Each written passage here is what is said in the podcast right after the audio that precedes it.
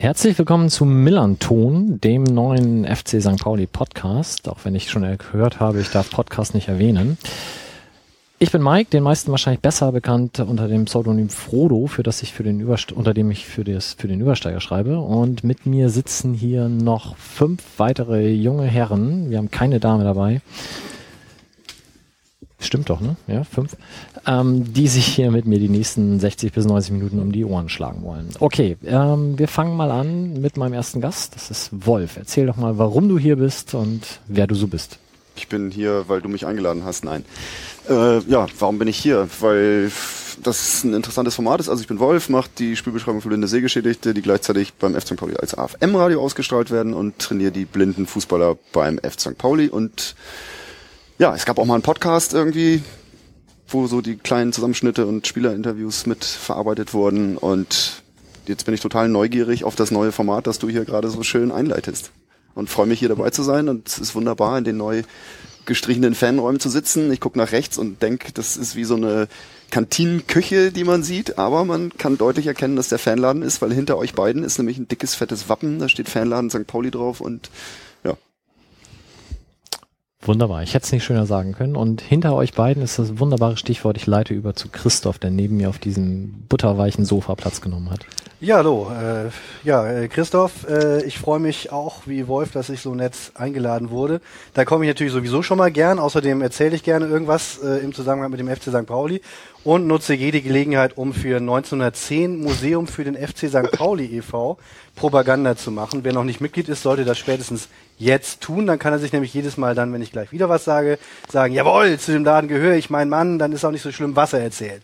Das ist so also mein, mein Ziel. Ansonsten äh, kennen ein, zwei Leute vielleicht die Bücher, die ich mit Michael Pall zusammengeschrieben habe, oder haben schon mal einen Artikel von mir in der Viva St. Pauli äh, gelesen, die seit der Übersteiger uns mal zur 150. Ausgabe gratuliert äh, hat. Genau, Wolf blättert gerade vor, die, die äh, vom Papier her bestklingende Zeitung sowieso schon mal ist die es im Stadion kostenlos vor dem Spiel zu lesen gibt. Ich glaube, so viel kannst du schon ziemlich sicher sagen. Da fällt mir ein, ihr seid nicht mehr die schlechteste Stadionzeitung, habe ich letztes Mal irgendwo gelesen. Da ja, das war, das war übrigens für uns ein Schock. Insofern finde ich es gut, dass du das als erstes anschneidest. Jahr für Jahr haben wir uns ausgesprochen darüber gefreut. Also die Kollegen ähm, von der Geschäftsstelle, von der Medienstelle des FC St. Pauli, die da mitschreiben. Ich selber bin ja freiberuflicher, weitgehend ehrenamtlicher Mitarbeiter und äh, aber wir alle zusammen sitzen in einem Boot, wenn es Jahr für Jahr heißt, schlechteste Stadionzeitung der Welt, laut dem Sammlermagazin, äh, wie heißen die nochmal, stadionheft.de ist die Viva St. Pauli. Und äh, das war schon, wir haben uns regelrecht reingesteigert, reingesteigert. Also wir standen kurz davor, jedes Jahr große Partys äh, zu veranstalten, so ähnlich wie manche Leute auf den Weltuntergang warteten, warten wir darauf, wieder schlechteste Stadionzeitung zu sein. Wobei an dieser Stelle nochmal die Gelegenheit genutzt sei, darauf hinzuweisen, das war keine Wahl, sondern das ist eine Juryabstimmung von vier oder fünf Sammlern, die sehr spezielle Kategorien haben, die sie an Stadionhefte richten, unter anderem Hochglanzpapier, ja, nein und wie lang ist der Statistikteil. Da sieht man natürlich als kostenlose Stadionzeitung nicht unbedingt so gut aus. Das müssen wir nachher noch vertiefen, insbesondere wer euch dann abgelöst hat. Danke. Auf der anderen Seite des Sofas lächelt mich Wilko an. Herzlich willkommen. Ja, auch ich bin hier, weil ich auf das Format gespannt bin, weil ich mich ähm, drauf freue, mal was äh, anderes auszuprobieren. Ähm, ich bin Wilko, schreibe als Zwille für den Übersteiger und äh, auch im Forum, wo ich mehr mit zu tun habe. Das Forum. Ja, das Forum, das St. Pauli Forum. Der Hort der Weisheit. Ausnahmslos, genau. Ja, bin ganz gespannt, was hier heute passiert. Ähm, es wird man wird sehen, wie intelligent wir relative Konzeptlosigkeit überspielen können und ob das äh, am Ende dann jemand merkt. Wir geben uns auf jeden Fall alle Mühe. Da, da sind wir ganz groß dran. Können wir beide ja, Übersteiger. Genau, Mühe geben sie mir gut. Kernkompetenz des Übersteigers. Okay, danke schön. Dann schräg gegenüber Sebastian. Hallo, ähm, ich sitze hier, glaube ich, einfach, weil ich vor einem halben Jahr mal gesagt habe, warum gibt's eigentlich keinen St. Pauli-Podcast wie das Textilvergehen? Und dann von ganz vielen kam, macht doch einfach. Und irgendwann haben Mike und ich uns dann irgendwann mal kurz geschlossen und jetzt sitze ich halt hier. Ich bin online, den meisten wahrscheinlich eher als Curious bekannt. Ähm, bin auch im Forum, in dem Forum angemeldet, schreibe da aber irgendwie so alle Vierteljahr mal irgendwas Sinnloses rein. Ähm, bei Twitter öfter und lieber und noch viel mehr Sinnloses vor allem. Und bin, wie Wilko, auch ganz gespannt, was wir hier für Blödsinn verzapfen und wie wir die nächsten 60 bis 90 Minuten ohne Inhalte füllen werden. Genau. Der junge Mann neben Sebastian auf dem Sessel hat kein Mikro, das ist auch gut so. Er gehört zum Rautenradio, bei dem müssen wir uns aber umso mehr bedanken dafür, dass er uns die ganze Technik zur Verfügung stellt. Ähm, also auch an Sven ein herzliches Willkommen, auch wenn er jetzt nicht antworten kann. Das ist aber ungerecht, das ist total ungerecht. aber er winkt fröhlich, genau. Und hat Moin Moin gesagt. Vielleicht beugt sich einer mal rüber, dann kannst du hier einfach mal, damit man deine Stimme. Moin Moin. Das war Sven. Okay. Gut, und last but not least, mir gegenüber Justus. Herzlich willkommen. Müsstest du eigentlich sagen, weil du bist hier zu Hause. Ja, zu Hause bin ich hier zum Glück nicht, aber äh, Gastgeber bin ich dann schon. Ich habe jetzt drei Sachen gelernt, was man sagen muss. Ich freue mich total, hier zu sein und freue mich über diese Einladung. Ich bin total gespannt auf dieses Format und ähm, ihr kennt mich online unter Justus Fanladen. Ähm, so viel habe ich schon gelernt. Ähm, alles drei stimmt sogar.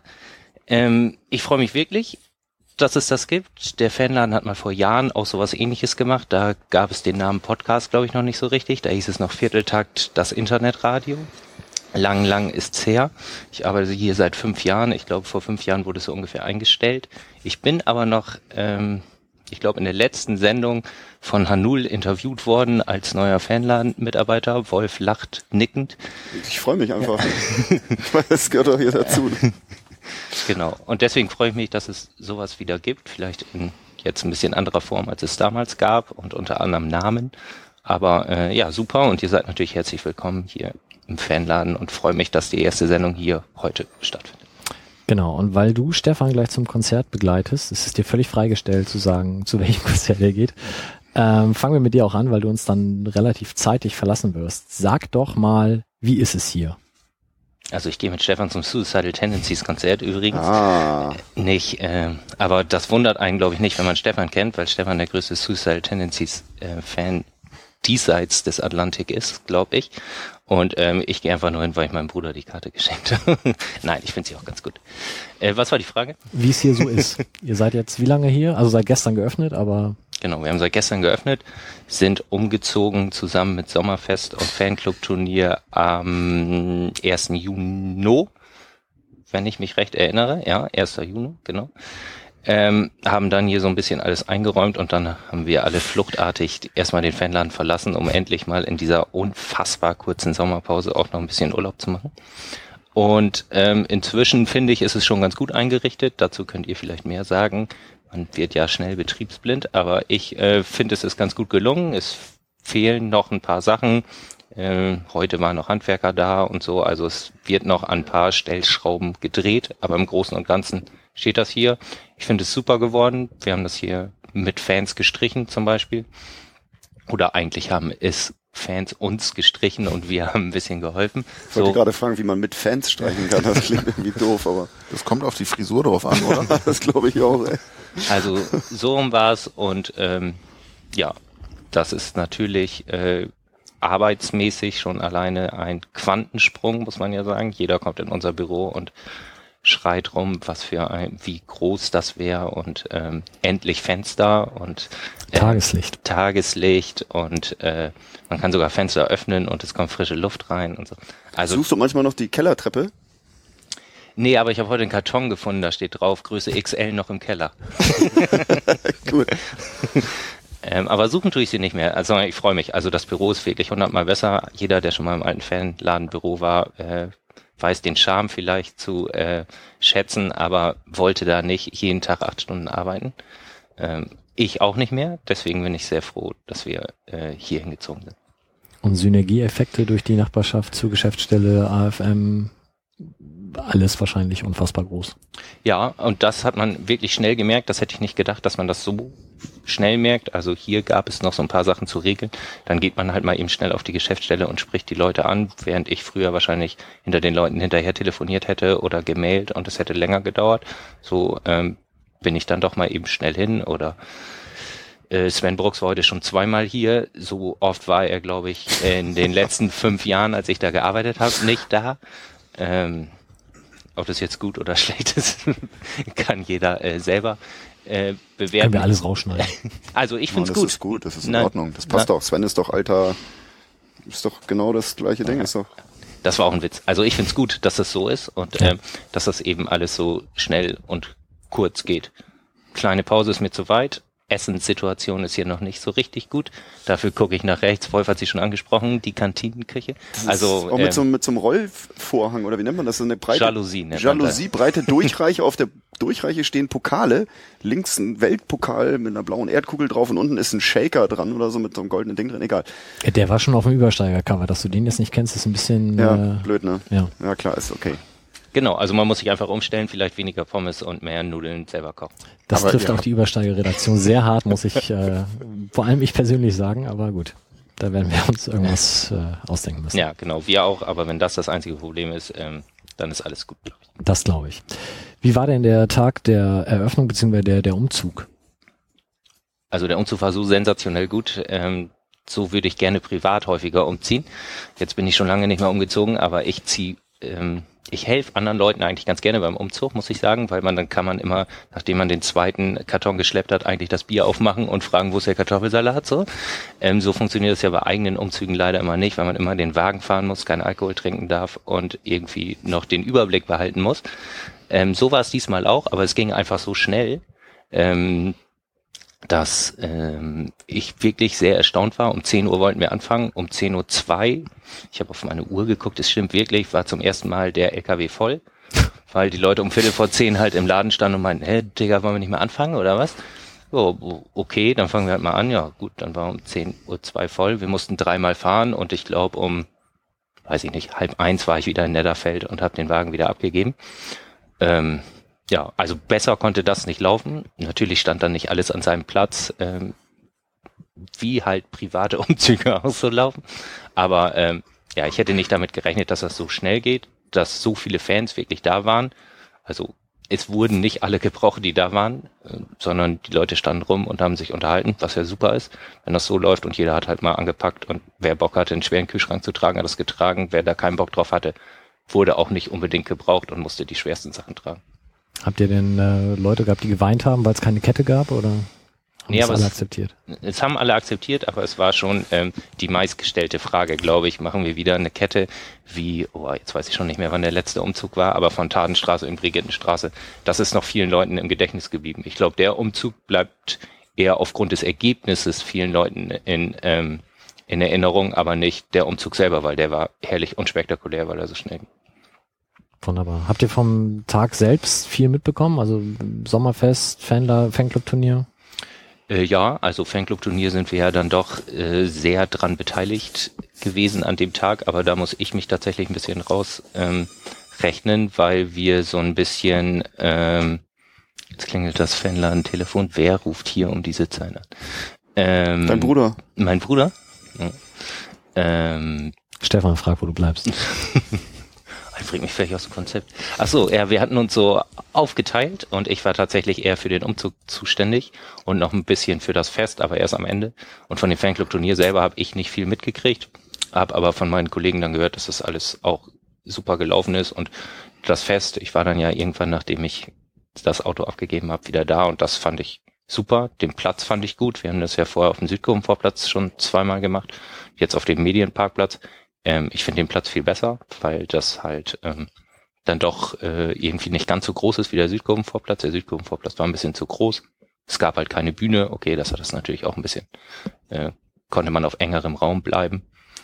Und äh, waren tolle Aktionen dabei, waren viele Leute, war genau richtig. Mit dem Fanclub-Turnier das zu verknüpfen war gut. Das mit dem Umzug zu verknüpfen war sehr gut.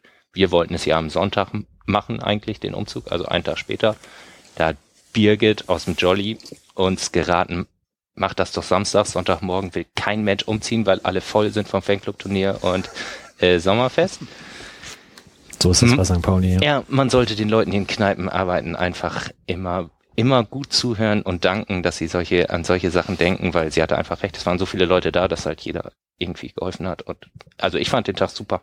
Und auch hier abends im Saal die Eröffnung ähm, wie viele Leute vor der Fliesenwand standen und ihre Fliese gesucht haben oder sich die anderen Fliesen angeguckt haben. Beliebteste Fliesenausstellung. Genau. Er also meint nicht das Klo, sondern wirklich die ah, Fliesenwand ja. oder Fernräume Fliesenwand. Fernräume Fliesenwand, genau. Also das hat alles. Also ich glaube, wir haben das alles, sind das alles richtig angegangen. Wunderbar. Hast du, warst du beim Besiktas-Spiel nach dem Spiel noch hier? Auch im Fernräumraum? Ja. Ich fand die Atmosphäre großartig und ich freue mich unfassbar auf Freitag, wenn der Fanladen dann auch noch aufhat. Ja, das ging mir ähnlich. Ähm, wir hatten ja vorher so ein bisschen Sorge, wo der Dom und so. Okay, der war jetzt am Freitag noch nicht auf und wird jetzt am Freitag erst aufmachen. Aber äh, der Platz ist dann doch zum Bauzaun, zum Dom viel mehr, als ich gedacht hatte. Mhm. Und auch gerade diese Biergarten-Atmosphäre so durch die ähm, Biergarnituren, die die AFM da mhm. entstellt, die früher vom Container standen, macht das Ganze doch äh, irgendwie sehr lauschig. Das Wetter tat natürlich sein Übriges, aber ähm, ja, das ist super. Man nervt keinen, man kann da rumstehen und ähm, keiner will vorbei oder so. Also mal ein Polizei- oder Feuerwehrauto vielleicht, aber im Großen und Ganzen alles völlig entspannt. Wollten die Polizeifälle durchreiten? War noch so eine Sechsergruppe. Ein Reiter, fünf Reiterinnen auf Pferden, die dann so davor standen. Sie, das melden die nicht vorbei, bei mir an. Aber hast du nicht vorbeireiten sehen sozusagen? Nein, also sie sind nicht vorbeigeritten, nee, wenn das die Frage war. Zumindest nicht in der Zeit, wo ich da war.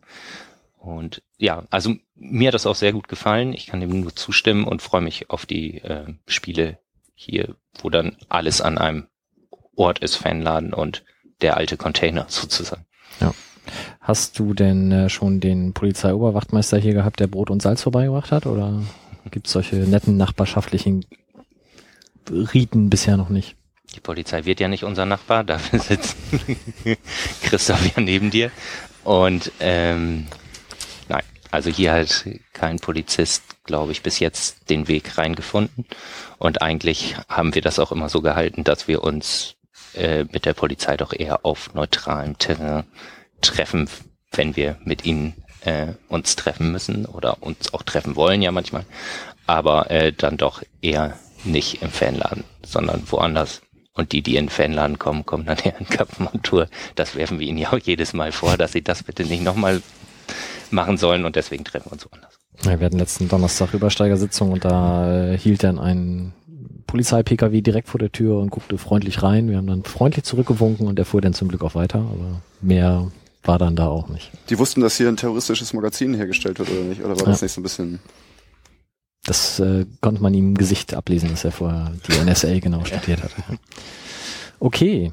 Möchtest du noch irgendwas auf, mit, auf den Weg geben? Wie ist das Kochen für die nächsten Heimspiele? Ist gut ausgelastet oder kann noch sich jemand melden?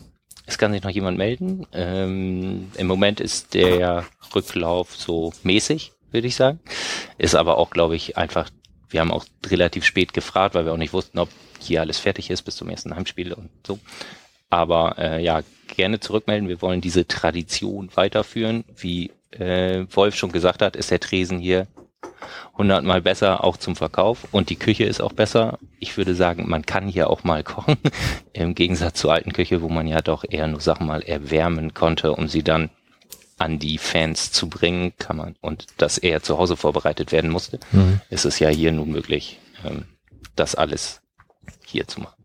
Okay, wunderbar. Eine Frage noch. Kein Sonderzug nach, achso, Entschuldigung. Ähm, wie ist es? Ich habe heute gesehen, ihr sucht Verstärkung, habe ich online gelesen. Zwei Leute, wenn ich das richtig sehe. Ähm, Gibt es dazu was zu sagen? Ja, wir suchen zwei Leute. äh, nein, Spaß beiseite. Genau, wir suchen, ähm, wir haben eine Vollzeitstelle zu vergeben, jetzt neu, und suchen noch eine Aushilfe in Anführungszeichen, eine Teilzeitstelle mit 15 Stunden, gerne Student der Sozialpädagogik oder ähnliches. Ähm, genau, wir vergrößern uns. Es gibt zwei Sachen, die sich ähm, finanziell ein bisschen geändert haben im Fanladen. Und zwar ähm, bezahlt der FC St. Pauli einen Fanbeauftragten und zwar nicht direkt, wie es beim FC St. Pauli, glaube ich, auch nicht möglich wäre, weil dieser wahrscheinlich einen schweren Stand hätte, ähm, sondern ein bisschen über Eck, indem er den Träger des Fanladens, dem Verein Jugend und Sport e.V., ähm, Geld für eine Stelle bezahlt, die er dann an den Fanbeauftragten weitergibt, sozusagen. Somit ist der FC St. Pauli nicht weisungsbefugt gegenüber dem Fanbeauftragten, sondern wie früher der Vorstand des Vereins, also des Vereins Jugend und Sport. Das hat sich geändert und ähm, die DFL hat ihre Zuschüsse für Fanprojekte, also deutschlandweit, nicht nur hier bei St. Pauli, erhöht im Zuge der Sicherheitsdebatte, die es ja in der letzten Saison lautstark gab, hat wahrscheinlich jeder mitgekriegt.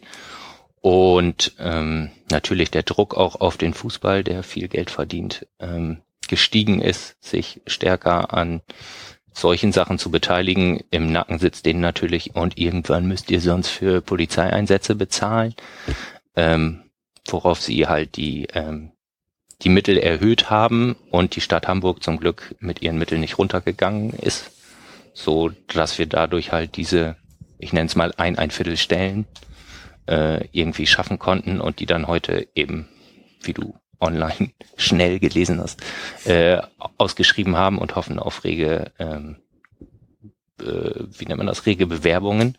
Äh, wer sich interessiert, äh, kann auf unsere Homepage oder unsere Facebook-Seite ins Forum auf fcstpauli.com, glaube ich, fcstpauli.com. DE funktioniert auch. Ah, DE funktioniert auch. Gehen und äh, sich das angucken, ob er sich, ob er oder sie sich da angesprochen fühlt und sich gerne bei uns bewerben. Und die Geschichte, dass jetzt sozusagen bezahlte oder von den Vereinen bezahlte Fanbeauftragte installiert werden, ist auch eine Sache, die die DFL sozusagen bundesweit oder bei den Erstligisten oder auch bei den Zweitligisten, toll, wir sind Zweitligist, geil, gut, danke, gut geschlussfolgert einsetzt sozusagen, ne? Das ist, genau, das, das ist bei allen Vereinen so. Genau, das ist auch schon lange so und der FC St. Pauli hatte immer eine Ausnahme, weil es ein wenig schwammig formuliert ist in den Lizenzbedingungen, dass es einen hauptamtlich ähm, beschäftigten genau. Fanbeauftragten geben muss. Da steht natürlich nicht drin, dass der hauptamtlich beim FC St. Pauli sein muss, aber bei 35 anderen Profivereinen, hm.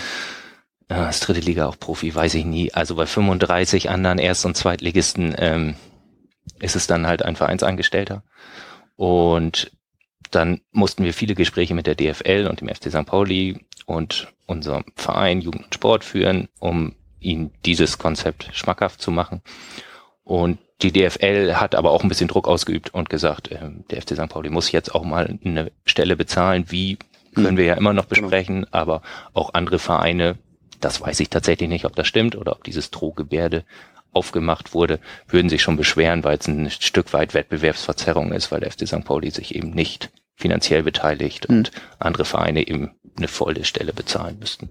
Das weiß ich nicht, ob das stimmt, aber nun gut, das Ergebnis ist gut, finde ich.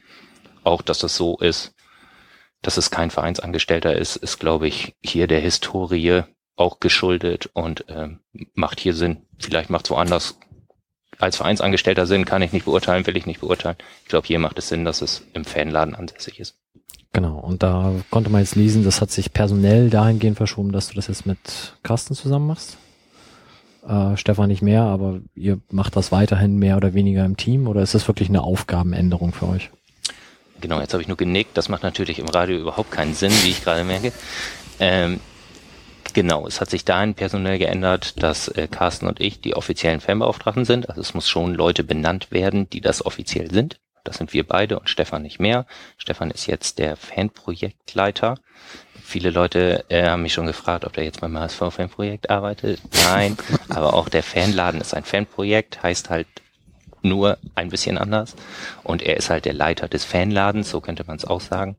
Es ist eine neue Stelle, die geschaffen wurde, hat so ein paar Gründe, wo, was sich bei Jugend und Sport geändert hat. Das ist jetzt alles ein bisschen zu langweilig, das zu erzählen.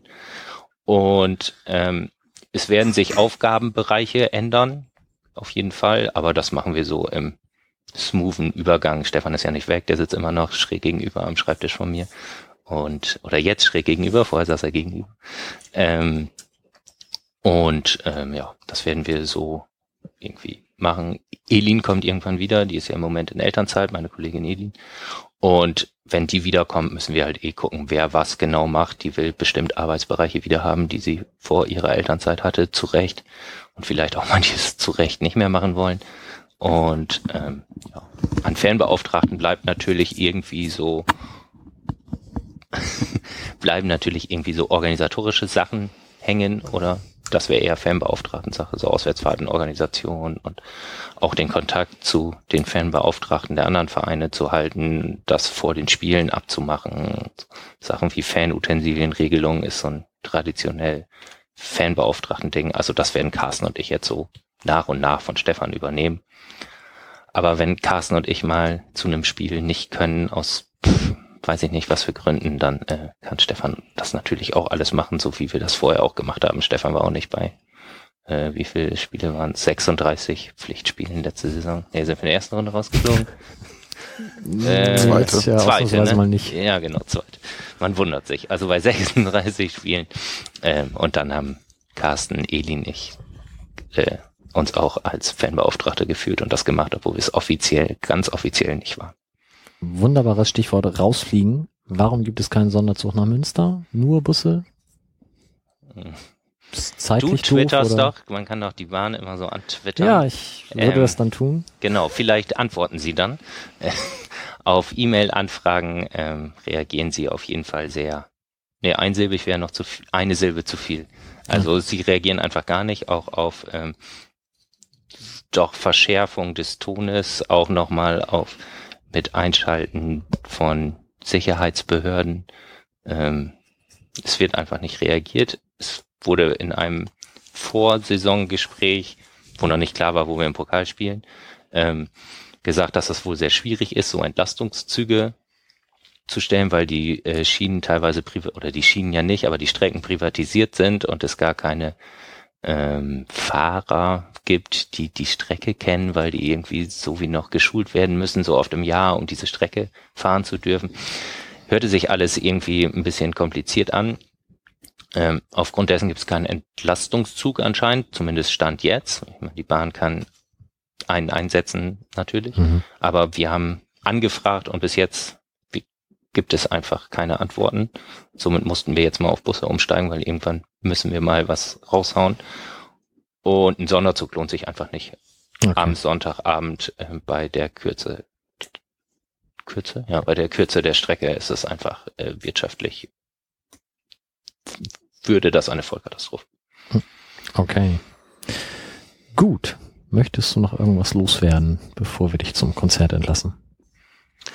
Äh, ja, vielen Dank, dass ich durfte. Ähm, ja, ich kann nur alle Leute einladen, in den neuen Fanladen zu kommen.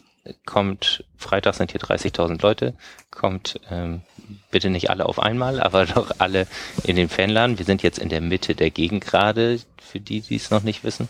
Wir haben jetzt auch einen großen Saal. Es passen auch mehr Leute in unseren Gesamtkomplex als vorher. Und ja, ich würde mich über regen Zuspruch hier freuen und meine Kollegen natürlich auch. Wunderbar. Dann dir vielen Dank und äh, Öffnungszeiten sind dieselben geblieben. Vielleicht das noch kurz, wie bisher auch. Dienstag bis Freitag 15 bis 19 Uhr. Genau, und am Freitag, Spieltag, öffnen wir natürlich auch um 15 Uhr, auch wenn das Spiel kurioserweise um 20.30 Uhr ist. Ähm, und wir schließen wie immer an Spielen eine Stunde vor Spiel. Obwohl Beginn. ihr doch jetzt fünf Minuten weniger gehen müsst, könntet ihr doch. Ja, stimmt.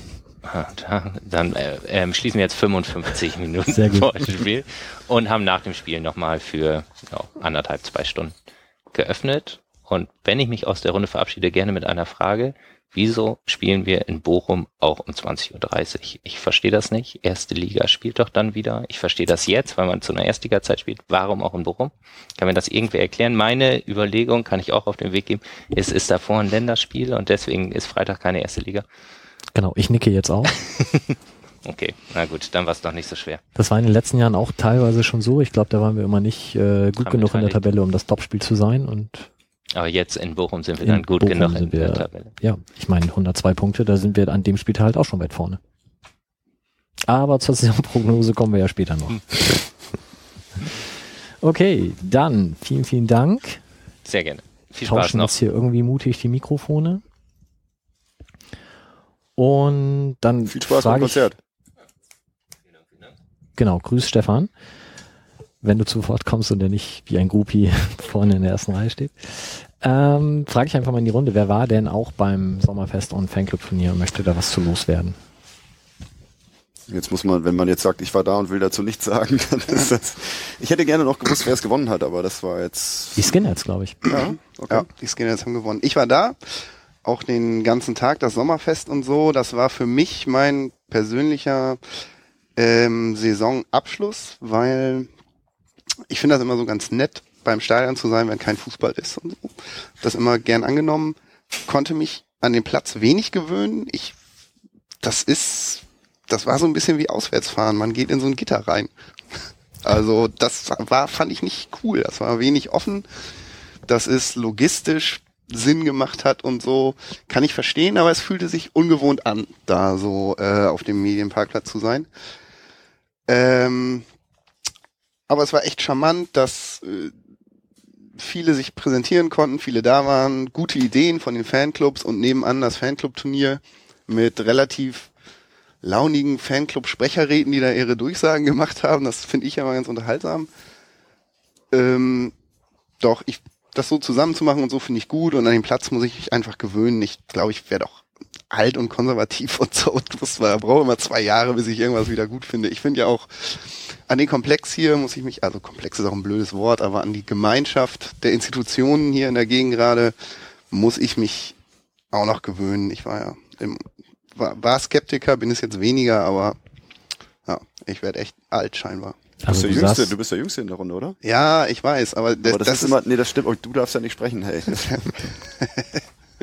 aber du sahst Freitag nach dem Spiel schon so aus, als würde es dir gut gehen. Also. Ja, ich habe auch, wir haben uns hier auch extra so ein bisschen, wir haben hier so vom Fanclub aus so ein bisschen socialized. Wir waren nicht drin im Testspiel, waren wir da so ein, äh, einige sind da so Fundamentalisten, die einfach prinzipiell nicht zu Testspielen gehen. Das ist so. Und deswegen haben wir uns aber trotzdem am Stadion getroffen, um dann ähm, mit großzügig gemixten äh, Cocktails der alten Schule. Vielen Dank an dieser Stelle, dass äh, dem, dem Backes den Schnappes, das ist ein geflügeltes Wort geworden. Wir haben uns doch großartig amüsiert und da habe ich auch das erste Mal mich, äh, da bin ich auch ein bisschen warm geworden in so einer bierseligen Stimmung, Sonnenuntergang und man saß da so, das ging dann schon. Wie ist das, das Stadion dann von außen zu hören? Also das ganz nah dran zu sein und sozusagen ähm, Stimmt, das fühlte sich irgendwie komisch an. Also es ist dann ja auch so, als wäre man auswärts gefahren und darf nicht rein. Also dass man die ganze Zeit da sitzt und dann ist auf einmal Totenstille und man denkt sich, oh Gott, so, jetzt ist irgendwas passiert. Ich habe da deswegen auch leider von den ganzen Differenzen, die es da gab oder Aufreger, die es im Zuge dessen gab, nichts so richtig mitgekriegt, habe mir das hinterher ähm, erzählen lassen müssen und habe deswegen auch so gar keine richtige Meinung zu. Ähm, aber man kriegt auf jeden Fall gut was mit. Man kriegt auf jeden Fall mehr vom Stadion mit als im alten Fanladen. Das kann ich so sagen. Gut, Kunststück. Ich habe mir nur sagen lassen, dass es für die Mannschaften, die auf den Feldstraßeplätzen sehr gespielt haben, sehr skurril aussehen musste, weil als die Bengalos äh, gezündet wurden, stieg der weiße Rauch nach hinten durch die Nordtribünendächer hindurch und die sahen quasi nur das Stadion brennen. Ähm, gehört haben werden sie aber auch genug, insbesondere die Böller. Also das äh, werden sie schon irgendwie zusammengekriegt haben. Christoph, ihr hattet, glaube ich, sogar ein Zelt. Das war so. Ähm, dummerweise war ausgerechnet ich bei dem Fanszene Sommerfest nicht, weil ich schon lange vorher im Dezember äh, zugesagt hatte, ein Benefizspiel unserer Traditionself gegen Altona 93 auf der Adolf Jäger Kampfbahn als Stadionsprecher zu begleiten, was für sich genommen natürlich echt eine schöne Geschichte war. Äh, war auch ganz wunderbar da draußen, aber war eben dann äh, an dem Tag nicht so im Zentrum des Geschehens der Fanszene. Als ich dann also endlich hier angedackelt kam, äh, war dann schon alles vorbei. Es war dann sozusagen die Aftershow-Party im Fanladen, konnte ich also noch Bier trinken, lustig schnacken und so weiter. Aber äh, den großartigen Stand von 1910 Museum für den FC St. Pauli e.V. habe ich tatsächlich äh, dann nur auf Fotos gesehen hinterher, weil der schon abgebaut war. Aber äh, unsere Standleute, die das echt großartig gemacht haben an dem Tag, waren wirklich sehr angetan von dem Ganzen. Ähm, wir als Museumsverein sind natürlich lange nicht so konservativ wie der Übersteiger und insofern fanden die Leute das ja auch wirklich gut und ähm, äh, hatten ja auch einiges an, an Programm. Also es gab ja die 1988er Fotobude, wo sich dann also äh, jeder, der wollte, im Look der Aufsteiger von vor 25 Jahren äh, fotografieren lassen konnte, wovor, äh, wofür unsere Leute halt extra auch ähm, Replikatrikots angefertigt hatten so dass man also nicht die entsprechenden authentischen Utensilien benutzen musste. Die brauchen wir natürlich dann auch für die Sammlung und wer halt auch selber keins hatte, konnte nochmal angucken, wie ihr ausgesehen hätte auch Wilko damals fast noch nicht geboren. Weiß gar nicht, hast du dich eigentlich fotografieren lassen hier? Ich, äh, nee, nee, ich habe mich nicht fotografiert. Schade, ich dachte, du wärst nur zu feige gewesen, die, zu, die zur Veröffentlichung freizugeben. Nee, nee, ich habe mich auch nicht, nee. Relativ viele Leute haben das auch äh, nämlich gemacht. Man kann auf Facebook bei uns nochmal nachgucken. Da sind aber wirklich nur Fotos veröffentlicht von Leuten, die explizit auf eine E-Mail geantwortet haben, dass es für sie okay ist. Das gilt natürlich auch für zukünftige Aktionen äh, unseres Vereins, dass wir das auch immer so handhaben werden. Kann ich nur hier äh, allen Leuten, die da mitgeholfen haben, äh, besonders äh, Stefan Pries und Gerd Bitzer, der auch die ganzen Fotos bearbeitet hat, auch noch nur noch mal ganz herzlich Dankeschön sagen. War echt klasse, wurde ja auch bei der Saisoneröffnung noch mal äh, wiederholt und auch da noch mal sehr gut äh, auch angenommen äh, und brachte uns unter anderem auch die Erkenntnis, wie Stefan Ort mit einer 1988er äh, Ballonmütze und dem 1988er Trikot aussieht. Nicht schlecht, würde ich sagen. Nicht schlecht. Man könnte fast schon sagen, dieses Foto war Wahlkampf, aber gut. Also er hat sich wirklich gefreut und das Foto sah sehr schwungvoll aus. Also insofern, bei uns sieht jeder gut aus. Selbst ich übrigens, ich habe das auch schon Ja, na, na ja. Man sagte mir endlich mal nicht so staatstragend. Man Ah, okay. könnte fast meinen, ich würde ab und zu lachen. Das ist natürlich nicht richtig. Und das Nee. ist ja ja alles. Äh, Geschichtsverfälschung. Ja, ja, das waren natürlich Stromstöße, die mir da. Äh, oh, jetzt habe ich wieder aus dem Nähkästchen. Es gibt ja Sachen, die soll ich ja nicht erzählen, aber äh, unsere Standleute haben natürlich Tricks, wie man selbst den drögesten Vorstand noch irgendwie zum Spaßmacher macht. Und es hat funktioniert, muss ich sagen. Und äh, Geschmeidig, ich, geschmeidig übergeleitet. Ja. Aber Stefan Ort von jetzt sehr gerne gehört, ja. ich meinte mich, ich meinte mich, ich meinte mich. Ah, das eben hast du noch vom Vereinspräsidenten geredet. wie geil der Ja, Präsident ist das eine, Vorstand der ist das andere. Vorstand. Gibt es eigentlich Bestrebungen, ähm, auch im Millantor-Stadion Leute zu suchen, die heute noch so aussehen wie 1988? Das ist eine gute Idee, ja, das Da stimmt. könnte man mal so in Richtung Kutten denken oder so, weiß nicht. Da gibt's doch bestimmt so, Freak Brothers meinst du, oder was? Ja, Meinst du jetzt von der Kleidung oder von den Gesichtern? sowohl als auch, eigentlich von der Kleidung. Also es müsste doch äh, Kundenträger geben, die sagen, ich habe seit 1988 ist dieses Ding weder gewaschen, Noch je ausgezogen noch, worden. noch ausgezogen worden. Das, äh, da müsst ihr euch mal auf die Suche machen. Ob's Das da sind noch, äh, natürlich dann aber auch ein bisschen undankbare Ausstellungsstücke, weil dass das dann ausgezogen wird, nur damit es ins Museum kommen darf, ist ja dann auch nicht so wahrscheinlich. Aber sollte Ja. jemand überlegen, sagen wir mal, ähm, dann wäre das vielleicht, also es wäre natürlich eine Riesenehre, dann der Grund zu sein, weil also tatsächlich Fanutensilien aus allen Zeiten seit irgendwie äh, 1910 und früher sind natürlich sehr gern gesehen bei uns. Aber das Gute ist natürlich, wenn die tatsächlich seit 1988 nicht gewaschen wurden, die stehen dann auch, dann müsst ihr sie nicht irgendwo an die Wand nageln, sondern könnt ihr einfach irgendwo in die Ecke stellen und sagen, das ist eine Weste. Das ist richtig. Also wir, wir rechnen auch damit, dass wir manche Dinge auch als stützende Elemente einbauen, die jetzt architektonisch nicht drin sind. Wir haben ja das Glück, immerhin schon die eine oder andere Wand in der Ausstellungsfläche, die wir gerne haben wollten, drin zu haben und äh, hoffen natürlich auch eines Tages den Leuten dann äh, fröhlich zu erzählen, dass sie halt jetzt in einer eigentlich in einer äh, Ausnüchterungszelle oder so ähnlich Ja. dann sitzen. Das kann sein. Das ist ja schön, dass die Räume selber dann auch schon Geschichte haben werden, wenn sie denn eines Tages mit einem Museum gefüllt sind. Wunderbar.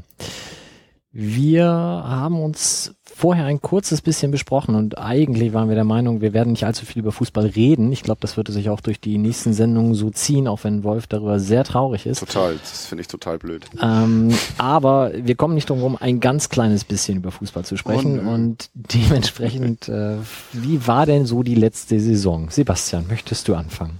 Ähm, ja, ich kann gerne anfangen. Die letzte Saison sportlich haben ja wahrscheinlich alle irgendwie mitbekommen. Das heißt, es war mit einigen Ausnahmen nicht so ganz befriedigend. Ich habe die weitgehend aber inzwischen verdrängt. Ich weiß noch, dass wir diesen einen Leihspieler hatten, der ganz viele Tore geschossen hat, womit, glaube ich, am Anfang auch nicht so richtig jeder gerechnet hat. Der kam von Bochum, Ginczek, Daniel Ginczek, ja. hatte irgendwie, ich glaube, in der Saison davor für Bochum zwei oder dreimal genetzt. Ähm, hat hier am Anfang auch nicht richtig viel Zeit gekriegt und dann ganz viele Tore geschossen. Das ist hängen geblieben. Ansonsten ist hängen geblieben, dass ich Teilen meiner Stadionbezugsgruppe im Prinzip die gesamte Rückrunde immer wieder erklärt habe, dass wir nicht absteigen werden und dass wir auch eigentlich nicht in Gefahr kommen werden, abzusteigen, auch wenn wir nur drei oder sechs oder neun Punkte vor einem Abstiegsrang sind. Von daher nehme ich die letzte Saison jetzt eigentlich auch eher so als ist passiert. Zwischendurch hat man mal Saisons, wo man ein bisschen weiter unten ist. Ähm, und zum Glück sind wir dann ja doch noch Zehnter geworden, glaube ich. Äh, Und ich denke, damit können wir jetzt so im Nachhinein auch leben und müssen wir auch, wir können es eh nicht mehr ändern. Und ich bin eigentlich eher gespannt, was die nächste Saison bringt. Fand es emotional zumindest aufregender, als wenn man konstant auf dem achten Platz ist und es passiert nichts. Und ich gucke gerade rüber zu Mike, der ja vehement gefordert hat, dass wir endlich mal Relegation spielen. Das hat jetzt leider nicht geklappt. Aber wenn, dann würde ich mir die auch eher nach oben als nach unten wünschen. Warum will Mike Relegation? Weil ich das total großartig finde. Ja. Ich finde, das sind die, die, Spiele, für die du lebst als Fußballer. Für die du lebst?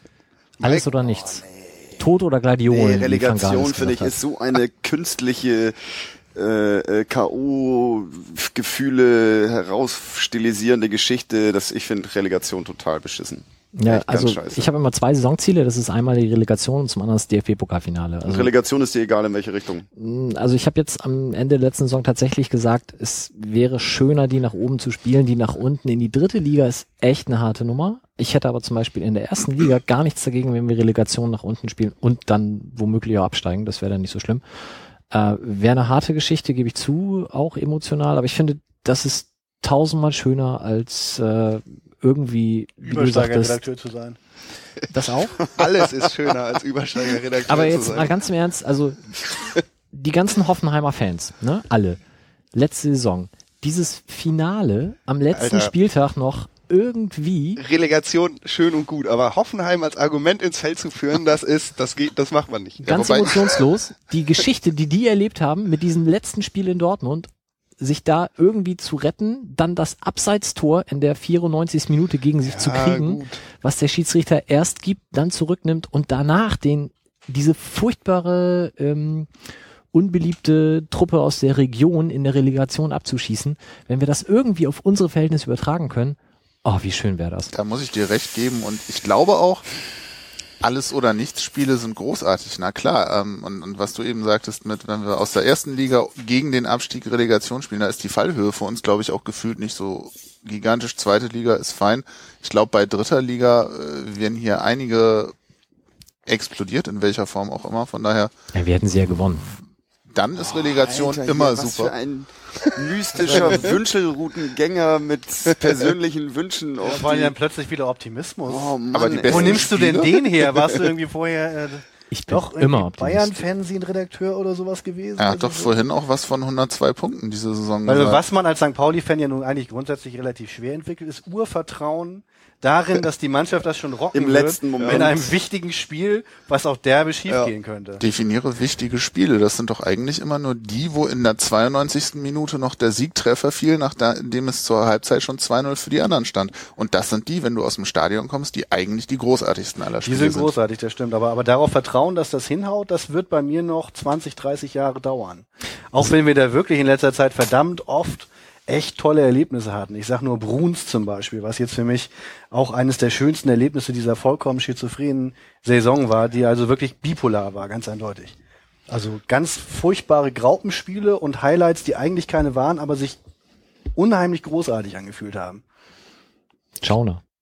Schauner Kopfballtor, ganz genau äh, 3 äh, zu 0 gegen den FSV Frankfurt, was ja auch deswegen so extrem wahnsinnig toll war, weil direkt vorher das Spiel gegen Köln halt doch etwas unglücklich verloren wurde und äh, der Schiedsrichter auch schon da eigentlich mitgeholfen hat, die Grundsteinlegung für die Wiedergeburt der äh, Gegengrade quasi. Ich denke nur gerade äh, auswärts Regensburg. Ja, das ich komme ja als Pessimist meine sowas Lieblingsspiele. Würde ich verdrängen. Ja, sowas würde ich verdrängen. Sandhausen, ja. Sandhausen, oh Alter, es war so also so unterirdisch. Hättest du vorher gewusst, dass es so wird, hättest du dir das ja schon vorstellen können und dann den gleichen wohligen Schwindel, den du jetzt vor einer Relegation nach unten suchst, den hättest du dann also erleben können vor der Fahrt nach Regensburg, weil du dir vorher schon hättest sagen können, oh, wird das grauenvoll. Nee, das war so ein bisschen immer hoffen, so jetzt zeigen sie es, jetzt geht was. Es gibt nur zwei Clubs, die noch schlechter sind. Nee, man wusste es ja nicht. Ich war da vorher auch ganz optimistisch, so. aber hättest okay. du gewusst, wie es in Regensburg wird, dann hättest du dich vorher gegruselt. Aber ist es nicht so, jetzt mal, dass das glaubt, glaube ich, jeder Fußballfan von seinem Verein, aber rechnen wir nicht alle damit, dass wenn wir bei einem Team spielen, das so schlecht spielt, dass schlechter eigentlich nicht mehr geht, wir es toppen? Und zwar in, in umgekehrter in Schlechtigkeit, Richtung. ja. Ja, also als, als Sandhausen auswärts war mir irgendwie klar, dass das nichts wird. Wenn wir irgendwie bei Kaiserslautern auswärts spielen, auch wenn es für die noch um was geht, rechne ich mit einem tollen Spiel, ob wir das dann gewinnen oder nicht. Hm. Aber Sandhausen, Das war klar, dass das grottig wird. Nee. Und umgekehrt hätten wir die Relegation gegen Osnabrück auch locker gewonnen. Aber egal.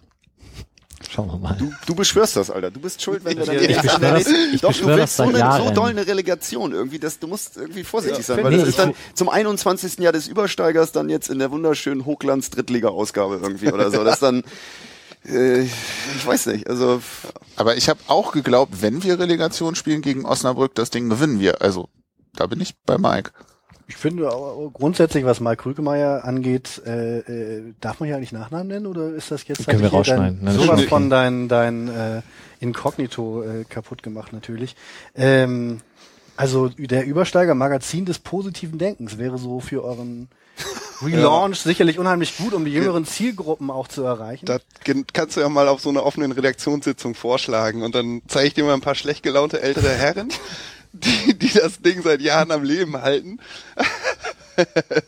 Die haben da ihre ganz eigene Meinung zu, zu positivem Denken, sag ich mal. Aber du hast gerade. Zielgruppen gesagt, das ist ja so ein bisschen Thema Kommerz, ne? Also die HSV-Kollegen lachen sich bestimmt gerade wieder ein. Ja, das ist natürlich klar. Das letzten Endes denken St. Pauli-Fans ja doch ständig über die Kommerzialisierung nach und äh, egal was wir tun, wir machen es nur dafür, ausschließlich. Aber ich habe gerade ein bisschen Angst, dass vielleicht Ironie im Radio nicht ganz so rüberkommt. Aber das ist nur bei mir so. Das ist, ich kann das nicht. Ich bin, es tut mir auch leid, dass ich da zu sehr, zu sehr persönlich werde, weil ich denke immer so, dass so eine bestimmte Kraft auf die sportliche ähm, Richtung, dass man die auch verbal schon einleiten kann. Und wenn du sagst, du bist so heiß auf eine Relegation, dann habe ich ein bisschen Schiss davor, dass das jetzt hier so über dieses Medium so weiter rausgebracht wird, dass dann sozusagen auch Relegationsplatz drin sein kann. Ich glaube, dass am Ende der nächsten Saison auch der Relegationsplatz, also dein Wunsch, Nach erfüllt werden kann, nach unten auch. diese, Ja. Eieiei. geil, wir haben beides hier irgendwie Hiob und was ist das Gegenteil von Hiob? Ja, ich glaube nicht, dass wir die, die Relegation nach oben spielen. Aber egal, da kommen wir gleich noch drauf. Bei mir ist vor allem hängen geblieben, Schulte ist weg. Und das sage ich jetzt mal ganz persönlich, ist bei mir sehr positiv hängen geblieben. Mm, Schubert ist auch weg, das ist neutral. Da freue ich mich, dass wir mit Fronzek scheinbar jemand vernünftigen neuen gekriegt haben. Aber die Verpflichtung von Azusi habe ich herbeigesehnt, habe mich sehr gefreut und sehe mich nach einem Jahr und der jetzigen Kaderverstärkung durchaus bestätigt. Was lief denn mit Schulte bei dir? Wenig. Okay. Also du erinnerst dich vielleicht an das Interview mit äh, Florian Lechner, das wir damals noch geführt haben. Nee, Marcel Eger, Ja, genau, wollte ich gerade sagen. Ähm, Ja, klar, logisch. Das war die, die Umstände der Vertragsverlängerung. Ja, nein. Wie geht man mit Spielern um, die hier auch zu Menschliche Führung, Ja, aber ganz ehrlich, also so. weiß ich nicht, da finde ich das irgendwie, das finde ich so als, ja, also es, das ist das, was ihm ja vorgeworfen wurde, dass so in der ganzen internen Kommunikation jetzt nicht irgendwie als ähm, vorsichtiger und kommunikationskompetenter Typ aufgetreten ist. So, das ist ja der Hauptvorwurf sozusagen, der Mhm. da ist. Und vielleicht sogar dann auch ein bisschen Faulheit oder irgendwie jetzt nicht genug gerissen. Dann gibt's die Aussage irgendwie, dass er gesagt hat, für die finanziellen Möglichkeiten des F. St. Pauli ist ganz klar, dass Leihspieler sozusagen das Ding sind. Also es bringt nichts sozusagen eigene Spieler viel Geld in die Jugend reinzustecken, weil das kauft der 16-Jährige wird heutzutage dann vom, vom Konkurrenzverein weggekauft. Und das war einfach so ein Ding, was ihm dann nachher irgendwie, wenn man den Überlieferungen glaubt, sozusagen auch die Entlassungsgründe irgendwie ja, fundamentiert haben. So. Aber ich weiß nicht. Also da bin ich jetzt natürlich vielleicht beruflich geschädigt. Okay. Ich bin äh, Trainer in der freien Wirtschaft, sprich ich äh, schule Hm. Personen und da ist natürlich Kommunikation das A und O. Hm. Und wenn so etwas in so einer Position nicht klappt, finde ich das extremst schade und Stimmt. äh, böse ausformuliert. So viel anderes hatte er nicht, was er hätte reparieren müssen. Hm. Und wenn das dann scheitert, wenn man da immer jemand anderen vorschickt, was mich hat sowieso, also ich hatte nach dieser ganzen Personalposse schon keinen Bock mehr. Da war für mich diese Saison schon gelaufen. Ich, mein Saisonfazit ist auch, ich, ich Ey, war die noch nie, Pressekonferenz, das war der, das war der Knaller irgendwie. ja, ich war so richtig abgefuckt. Ich hatte auch die Rückrunde, da hatte ich keinen Bock mehr. Das war für mich also eine Pflichtveranstaltung. Ja. Ich stehe da auf der Gegend gerade, aber es irgendwie, ich habe das auch bis heute nicht geblickt, was da so genau, also Ey, ist das düster. lässt sich ja auch wahrscheinlich nicht auflösen. Wahrscheinlich will ich das auch gar nicht so genau wissen. Aber das war schon eine komische Angelegenheit so insgesamt. Ne? Dann erst f- wird so kolportiert, äh, der eine hat den Machtkampf gegen den anderen verloren und dann ähm, fliegt der andere aber dann doch und dann zaubert man da so einen Trainer aus dem Hut von dem, also ich weiß nicht, ich hatte da schon keine Lust mehr. Das war für mich so eine, ich hätte mir zwischendurch ich mir auch gewünscht, dann steig doch einfach ab die ganze Kacke, aber das ähm, ich war durch mit dem Thema dann und äh, habe auch nicht besonders dann gelitten gegen Ende, weil es mir einfach am Arsch vorbei. Ja, genau. Aber das ist ja eine perfekte Überleitung. Was erwartest du dir denn von der neuen Saison? Denn die handelnden Personen sind ja größtenteils gleich geblieben, zumindest im Kopf. Wie, die sind größtenteils gleich geblieben? Im, im Kopf des Vereins, also sprich Manager, so. Trainer. Ja, ähm, ich weiß nicht. Ich glaube auch, dass äh, Herr Asusi da ordentlich irgendwie Zug reinge reingebracht hat, ohne dass ich da jetzt irgendwelche Insights hätte, aber ich bin schon überrascht, wo dann auf einmal die ganzen Neuzugänge dann doch herkommen und sich auch offensichtlich auch offensichtlich bereit sind, für uns zu spielen. Ähm, äh, ich mache mir ja immer Sorgen, dass sie das blöde Stadion nicht fertig bauen und denke auch immer, ey, bloß kein Geld ausgeben, baut erstmal den blöden Kasten ab, äh, fertig und dann können wir. Mh, mm, aber irgendwie scheint das ja zu klappen. Ich bin sehr ähm, diese Woche freudig erregt, weil es überhaupt wieder losgeht und sehr auch ähm, relativ ähm, positiv in die Zukunft und rechne, da lege ich mich jetzt fest äh, mit so einem fünften Platz. Oh, Alter. Ja. Geil. Cool. Der Wetter, das ist, ja, das ist ja, der fünfte Platz ist sensationell, würde ich sagen. Ich war schon total. Verliere oft Wetten. Äh, ich weiß gar nicht, wer gefragt hatte, aber wer sind eure Top 6 Mannschaften der zweiten Liga? Irgendwie auch so eine Facebook-Seite. Ähm, oder nee, Trainerwahl war das, ne? Also die Trainer wurden gefragt, wer sind die Top-Aufsteiger? Und da sind wir nicht dabei. Das halte ich für grandiose Darstellung der Inkompetenz der Zweitligatrainer, weil ich bin mir absolut sicher, dass wir dabei sind unter den besten sechs, aber nicht unter den besten drei. Wie das kein einziger hat gesagt, St. Pauli ist unter den ersten. Ja, oder? genau, da tauchen da so Namen auf wie FSV Frankfurt und was weiß ich, irgendwelche Vereine, die kein Mensch kennt. Mm. Also kann ich vielleicht ganz kurz, ich habe den das Sport 1 Sonderheft heute durchgeblättert ah. am Kiosk, zu, zu kaufen habe ich mich nicht getraut. Äh, Wäre es glaube ich auch nicht wert gewesen, aber die haben auch äh, jeweils zu den Vereinen einen Experten geholt. Ich glaube für den FC St. Pauli war es Markus Marin, das sagt dann schon alles. Aber es ist äh, doch schön, dass Peter Neuruhr als Experte vom Markt ist dann. Äh, ja gut, das ja, das mag sein.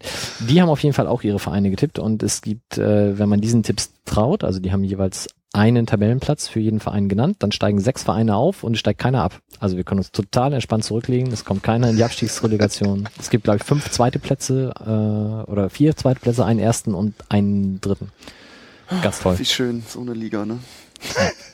Und St. Pauli wird Zehnter. Nein, Kopfschüttel. Markus Marin. St. Pauli wird Zehnter. Da habe ich auch gesagt. Du, also wirklich, Markus Marin. Da muss man doch wirklich, also das ist doch, da, der hat da doch fällt mir Ahnung, ey. Was macht der eigentlich inzwischen außer Experte für das Sport 1 Magazin? Keine Ahnung. Aber ich kann dich beruhigen. Es gibt morgen bei Spiegel Online einen Artikel, da werden auch die sechs Top-Vereine der zweiten Liga genannt und da ist St. Pauli dabei. Na, also das so, Qualitätsjournalismus, Freunde. So sieht ganz das nämlich aus. Geschrieben haben, Scheiß genau. auf Kicker, ey, die haben sowieso, das ist auch so ein, Eine Sport 1, keine Ahnung. ein Start-up aus der Mitte Deutschlands, dieses Kicker. Also Kriterien sind dann schon aber eher Gefühl und Wellenschlag und irgendwie Kaffeesatz und äh, was man da noch so alles, ne? Welche nimmst du denn? Äh, eindeutig eher Gefühl und Wellenschlag. Also äh, sieben. Ich bin da eigentlich mit, mit, mit sieben gar nicht mal so weit weg von von von von Wilco. Ähm, ist so mein persönliches Bauchgefühl. Klingt gut, äh, fühlt sich ganz gut an und zwischendurch ist man vielleicht auch mal sogar ein bisschen höher unterwegs. Dann geht's äh, wenigstens nicht so bis auf Platz 17 runter. Das halte ich tatsächlich sogar für unwahrscheinlich. Auch wenn jede Mannschaft, die jetzt so viel Neue dabei hat wie unsere jetzt, ah natürlich erstmal zusammengepuzzelt werden muss und ähm, naja, man, also ne, gegen Besiktas das eine oder andere sah, was echt schon toll geklappt hat. Diese Kombination zum 1-0 finde ich also immer noch extrem sagenhaft. Stimmt.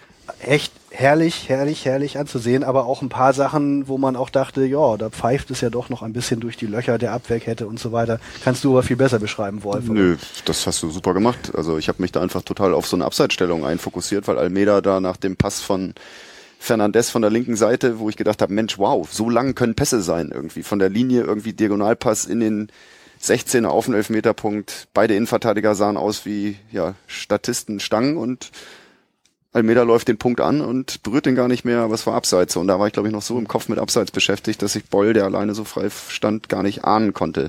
So, es war cool. War ein cooler Angriff. Ich glaube echt, dass es schwer wird.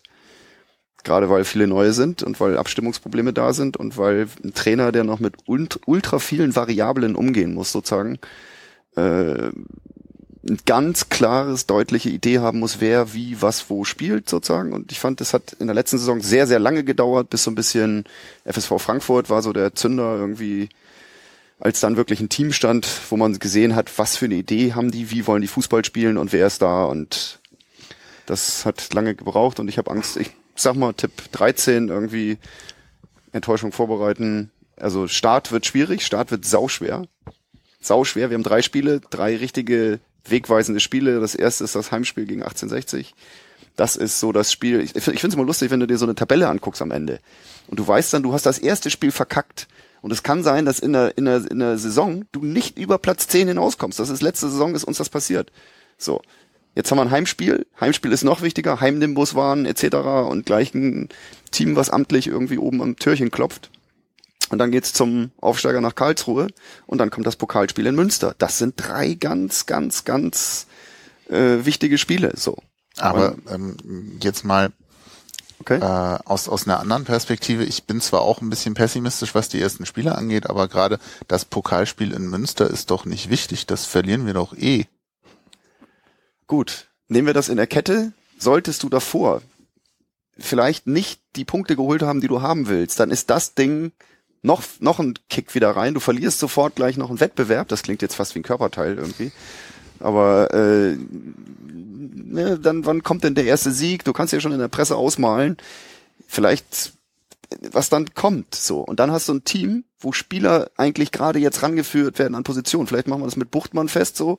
Da wird jetzt gerade gesagt, oh, kann er den spielen lassen, kann er den nicht spielen lassen? Der hat zentral gespielt, der hat gut versucht Bälle festzumachen und du siehst, das ist ein Spieler, der sozusagen wirklich ganz stark von dem positiven Zuspruch lebt so. Also der jetzt nicht mit dem Selbstvertrauen rumrennt wie hier Jadkowski und sich die Frisur irgendwie da wegföhnt und sagt hier, ich bin das lächelnde, bestaussehendste Spielerpotenzial beim FC St. Pauli, egal, sondern da ist ein Spieler, der sozusagen psychologisch aufgebaut werden soll. Und so, das könnte man aufs ganze Team übertragen und dann hast du eine Situation, die vom Setting her eher, ja. Aber das ist mir zu, macht. zu, was wäre wenn, und es könnte alles schiefgehen und okay. dann ist es schlimm. Ähm, Du willst jetzt Fakten, ne? Du willst nicht nee, gar nicht. Ähm, ich, ich glaube zum einen, dass Fronzek dieses Aufbauen ganz gut kann. Das okay. hat letzte Saison meiner Beobachtung nach mit Ginchek wunderbar funktioniert. Der unter Schubert äh, entweder nicht gespielt hat oder schlecht gespielt hat hm. und dem Fronzek ja offenbar nicht nur die Spielzeit gegeben hat, sondern auch das, das Selbstvertrauen oder das Vertrauen vom Trainer, dass er genetzt hat und dass er immer wieder weitergespielt und genetzt hat.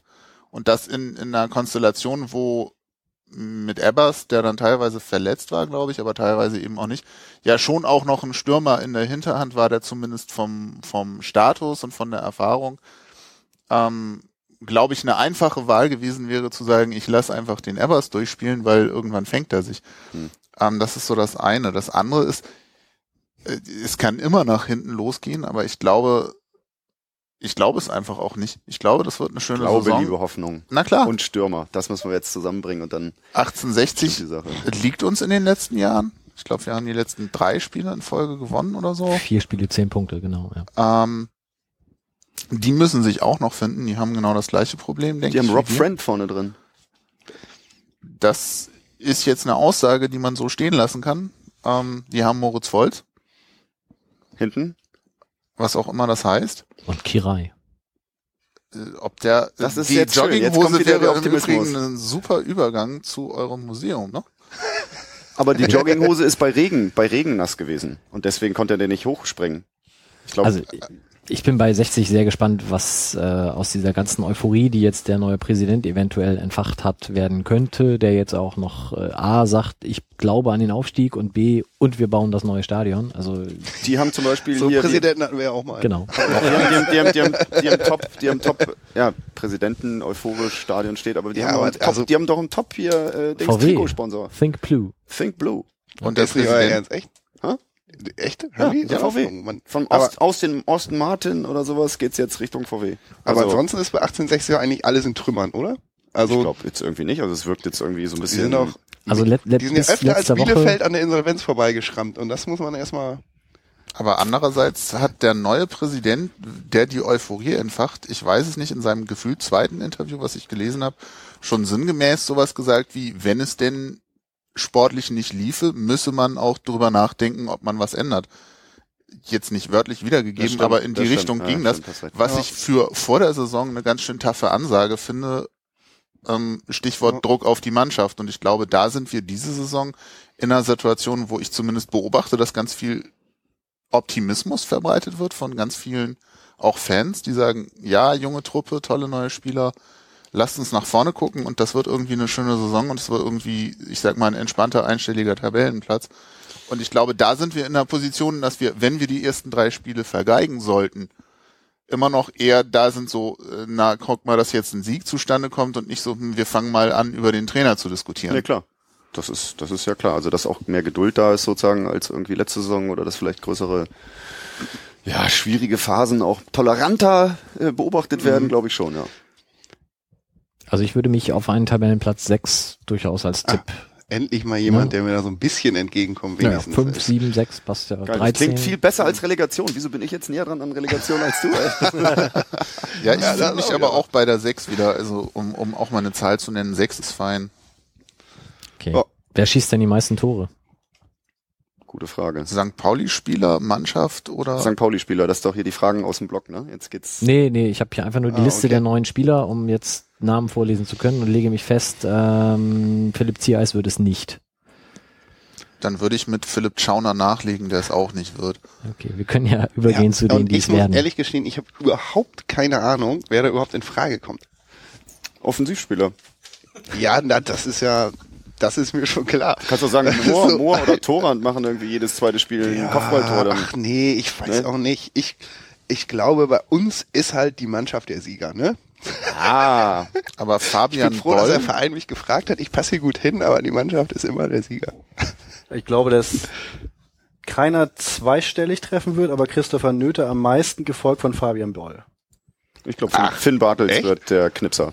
Boll ist bei mir immer bei den Topscorern dabei und ich habe mich jetzt mal zusammengerissen und nicht an eins getippt, obwohl ich das eigentlich aus einfach Zugewandtheit zu diesem großartigen Spieler eigentlich immer sagen will, Boll 99 Tore, ja. Aber äh, äh, sagen wir mal, Nöte neun, Boller sieben und irgendwie alle so ein bisschen, das ist auch für den Mannschaftskreis ja gut, dass man auch wieder ein bisschen aus dem Mittelfeld geknipst wird und äh, ich glaube, da könnte ich mich drauf einigen. Finn Badels, sagst du? Das war so eine Überlegung vorhin. Ich habe mal äh, Geld gewonnen damit, dass ich bei der WM den deutschen Torschützenkönig getippt habe. Und ich habe gedacht, ach Mensch, und wenn die nur ein Tor oder zwei Tore schießen, dann, dann wird's Thomas Müller irgendwie. Und vielleicht ist der Finn Bartels, wenn einstellige Quoten für die Torschützen rauskommen. Ich glaube, dass tierisch viele Spieler vier, fünf, sechs Tore schießen können und werden sozusagen. Und ich glaube nicht, dass es jetzt so ein Ginchek oder so ein Top-Stürmer-Phänomen geben wird, sondern dass, das mit sechs, mhm. sieben, acht, neun Toren du der Torschützenkönig des F. St. Pauli sein kannst. Und da glaube ich, Finn Bartels macht neun Hütten und wird damit Okay. Ich also sage wir auch haben, dass John Verhook neun, also 29 Tore macht oder so, weil der nun komplett in, in gar nichts vorkam, was wir bis jetzt gesagt haben, aber so äh, unwahrscheinlicher Torschütze ja irgendwie auch nicht ist. Eigentlich. Dein Tipp? Verhook? Nee, nee, ich bleib bei Nöte und Boy. Okay. Ich sag Leonard T., weil ich von T eine ähnliche Erwartung äh, habe wie seinerzeit von Max Kruse. Vielleicht nicht ganz mit der Dimension, aber ich denke, es ist auch eine ähnliche Geschichte. Kam von Werder, hat eine super Ausbildung genossen, hat im ersten Jahr es nicht ganz so überragend geschafft, genau wie Kruse, und wird jetzt in der zweiten Saison definitiv durchstarten. Unter neuem Trainer. Hast du das Spiel denn gesehen, das Beschik das ja. Spiel? Hast du da nicht bei T eine Sache erkannt? Er hat Schwierigkeiten beim Torabschluss. Das Timing der Stürmer, der sozusagen, wenn er in die heiße Position kommt, wo er sozusagen das schnelle Zuspiel haben muss, weil so viel Zeit hat er nicht, dann wird er ganz langsam. Da bleibt er stehen. Dann geht der Ball und er geht zwei Meter vor ihm weg. Er rennt tierische Wege überall hin und dann, wenn sozusagen das Timing, wenn er zünden muss, wenn der Stürmer sozusagen zünden muss und den schnellen Laufweg, die zwei, drei kleinen Schritte macht, die bringt er nicht. Und deswegen, das ist, wenn er das rauskriegt, ist es cool. Ich kann jetzt ja mal meine Frau zitieren, die den Laufstil von T einfach unfassbar findet, äh, wertneutral, ähm, aber sagt, so wie er läuft, und das sieht aus, als wenn er immer auf den Hacken läuft, wird er nie diese Dynamik erreichen. Und das ist vielleicht genau die Sache, die du da meinst. Ich meine, das ist eher so ein bisschen so ein psychologisches Moment, dass er tierisch viel ackert fürs Team, der hat bestimmt tierische Laufwerte, aber genau in dem Punkt, wo es darauf ankommt, durch zwei schnelle Schritte anzuziehen und sich trauen, in den Raum zu laufen und auch die Zeit anspielbar zu sein, so klein macht, dass der Pass echt exakt kommen muss. Die macht er nicht. Er bleibt immer stehen. Dadurch hat er vielleicht mehr Zeit, aber dadurch ist er immer abgedeckelt. So. Und bei Ginchek, ich bin jetzt gleich durch mit meiner, ich finde das total geil, solche Thesen. Ginchek, finde ich, war für mich ein Stürmer, bei dem ich die These ge geliefert, der ist als Kind schon groß gewesen. Weil du hast ihn in Zweikämpfen gesehen und gegen viel kleinere Verteidiger, wie er da sich nicht traut reinzugehen, wie er seinen Körper nicht einsetzt. Ein Typ, der so einen Körper hat und eigentlich seinen Körper nicht einsetzt, habe ich, hab ich die These gehabt, der ist als Kind groß gewesen und hat immer Angst gehabt, seine kleinen Mitspieler wegzurempeln und sonst was. Und ich hab, weiß das, weil ich irgendwie auch Kindertrainer bin. Und da gibt's die Kleinen, die spät wachsen. Das sind die brutalsten Zweikampfspieler und die gehen rein und die stürzen sich in alles rein. Und die, die schon früh groß sind, die entschuldigen sich bei den anderen. Oh, Achtung, nee, Entschuldigung, äh, so. Und ich glaube, bei T fehlt irgendwie also dieses zündende Moment, dass der sich nicht traut, sozusagen von seinem Mitspieler den Pass zu fordern und dann auch zu sagen, ey, der war scheiße oder das war, ich hab, hab gezündet und er fordert nicht. T ist keiner, der fordert. Der muss fordern lernen und richtig denkst und dann bin ich bei dir. Dann gehe ich mit auf T. Wen wir jetzt noch gar nicht hatten, ist Gregoritsch, der, meine ich, mich zu erinnern, sogar die meisten Tore geschossen hat in der Vorbereitung. Stimmt. Ähm, sicherlich auch eher als Perspektivspieler geholt. Andererseits holt man einen Leihspieler aus Hoffenheim ja auch nicht, wenn man nicht daran glaubt, dass man ihn auch einsetzt. Meinung, ich kann mir vorstellen, dass der nach einem Drittel der Saison zündet und die anderen überholt. Was, was ich ja. jetzt nur in der Flimmerkiste an Spielanlage gesehen habe, ist der nämlich kein ganz schlechter. Stimmt. Ähm, ist groß, aber wendig und ähm, gefühlt zumindest sowohl in der Lage, mit dem Kopf was anzufangen, als auch mit den Beinen da könnte auch was kommen. Das stimmt. Aber das ist auch ein Perspektivspieler und ich finde das geil, dass du sozusagen so nach einem Drittel der Saison ist seine Entwicklungszeit dann schon durch und dann startet er durch. Finde ich eine geile These. Finde ich cool. Optimistisch, Finde klar. ich super. Nee, finde ich super. Der wird in Österreich auch total hoch gehandelt. Also wir waren da mal auf ein Länderspiel bla eingeladen und Gregoritsch war, ist da schon auch als Name irgendwie so als echter, als im Nationalmannschaftskreis als kommende, kommender Nationalspieler gehandelt worden, so. Also, finde ich coole These, finde ich geil. Gregoritsch ist cool fußballerisch. Also ich kenn, weiß nicht, wie der ist, aber. Also ich habe das Testspiel, außer bei gegen Besiktas habe ich das in, ähm, in Itzehoe bei, wie heißt der Verein, Hohen Weststedt oder was war das, gesehen, das 22-0 und da 22-1, Entschuldigung. Ähm, Don't mess with Hohen Weststedt. äh, war für mich zum einen ähm, Grigoric durchaus eine Überraschung, weil er äh, ein hohes Spielverständnis auch mitbringt für das Alter. Mm, da bin ich auch sehr gespannt. Aber es ist halt so, dass du jetzt in den prognostizierten Aufstellungen ist er halt noch nicht in der ersten Elf. So und da klar, wenn er nach einem Drittel dann kommt, wäre umso schöner. Was mir, wo wir gerade bei den Neuzugängen sind, aufgefallen ist oder was mich gewundert hat, ist, dass die alle arschlange Verträge kriegen. Ist das wieder modern oder kommt mir das, war ich, war das in, also so 2016 und so? Ist das nicht auch so ein Ding, was Mike sagte, Schulte ist weg? Weil mit dem verbinde ich zumindest die letzten Jahre ganz oft Laien, Laien, Laien, Laien. Da kamen zwischendurch mal welche, die wir gekauft haben oder die einen Vertrag bekommen haben, aber gefühlt zwei Drittel der Neuzugänge in den letzten zwei Schultejahren waren ausgeliehen.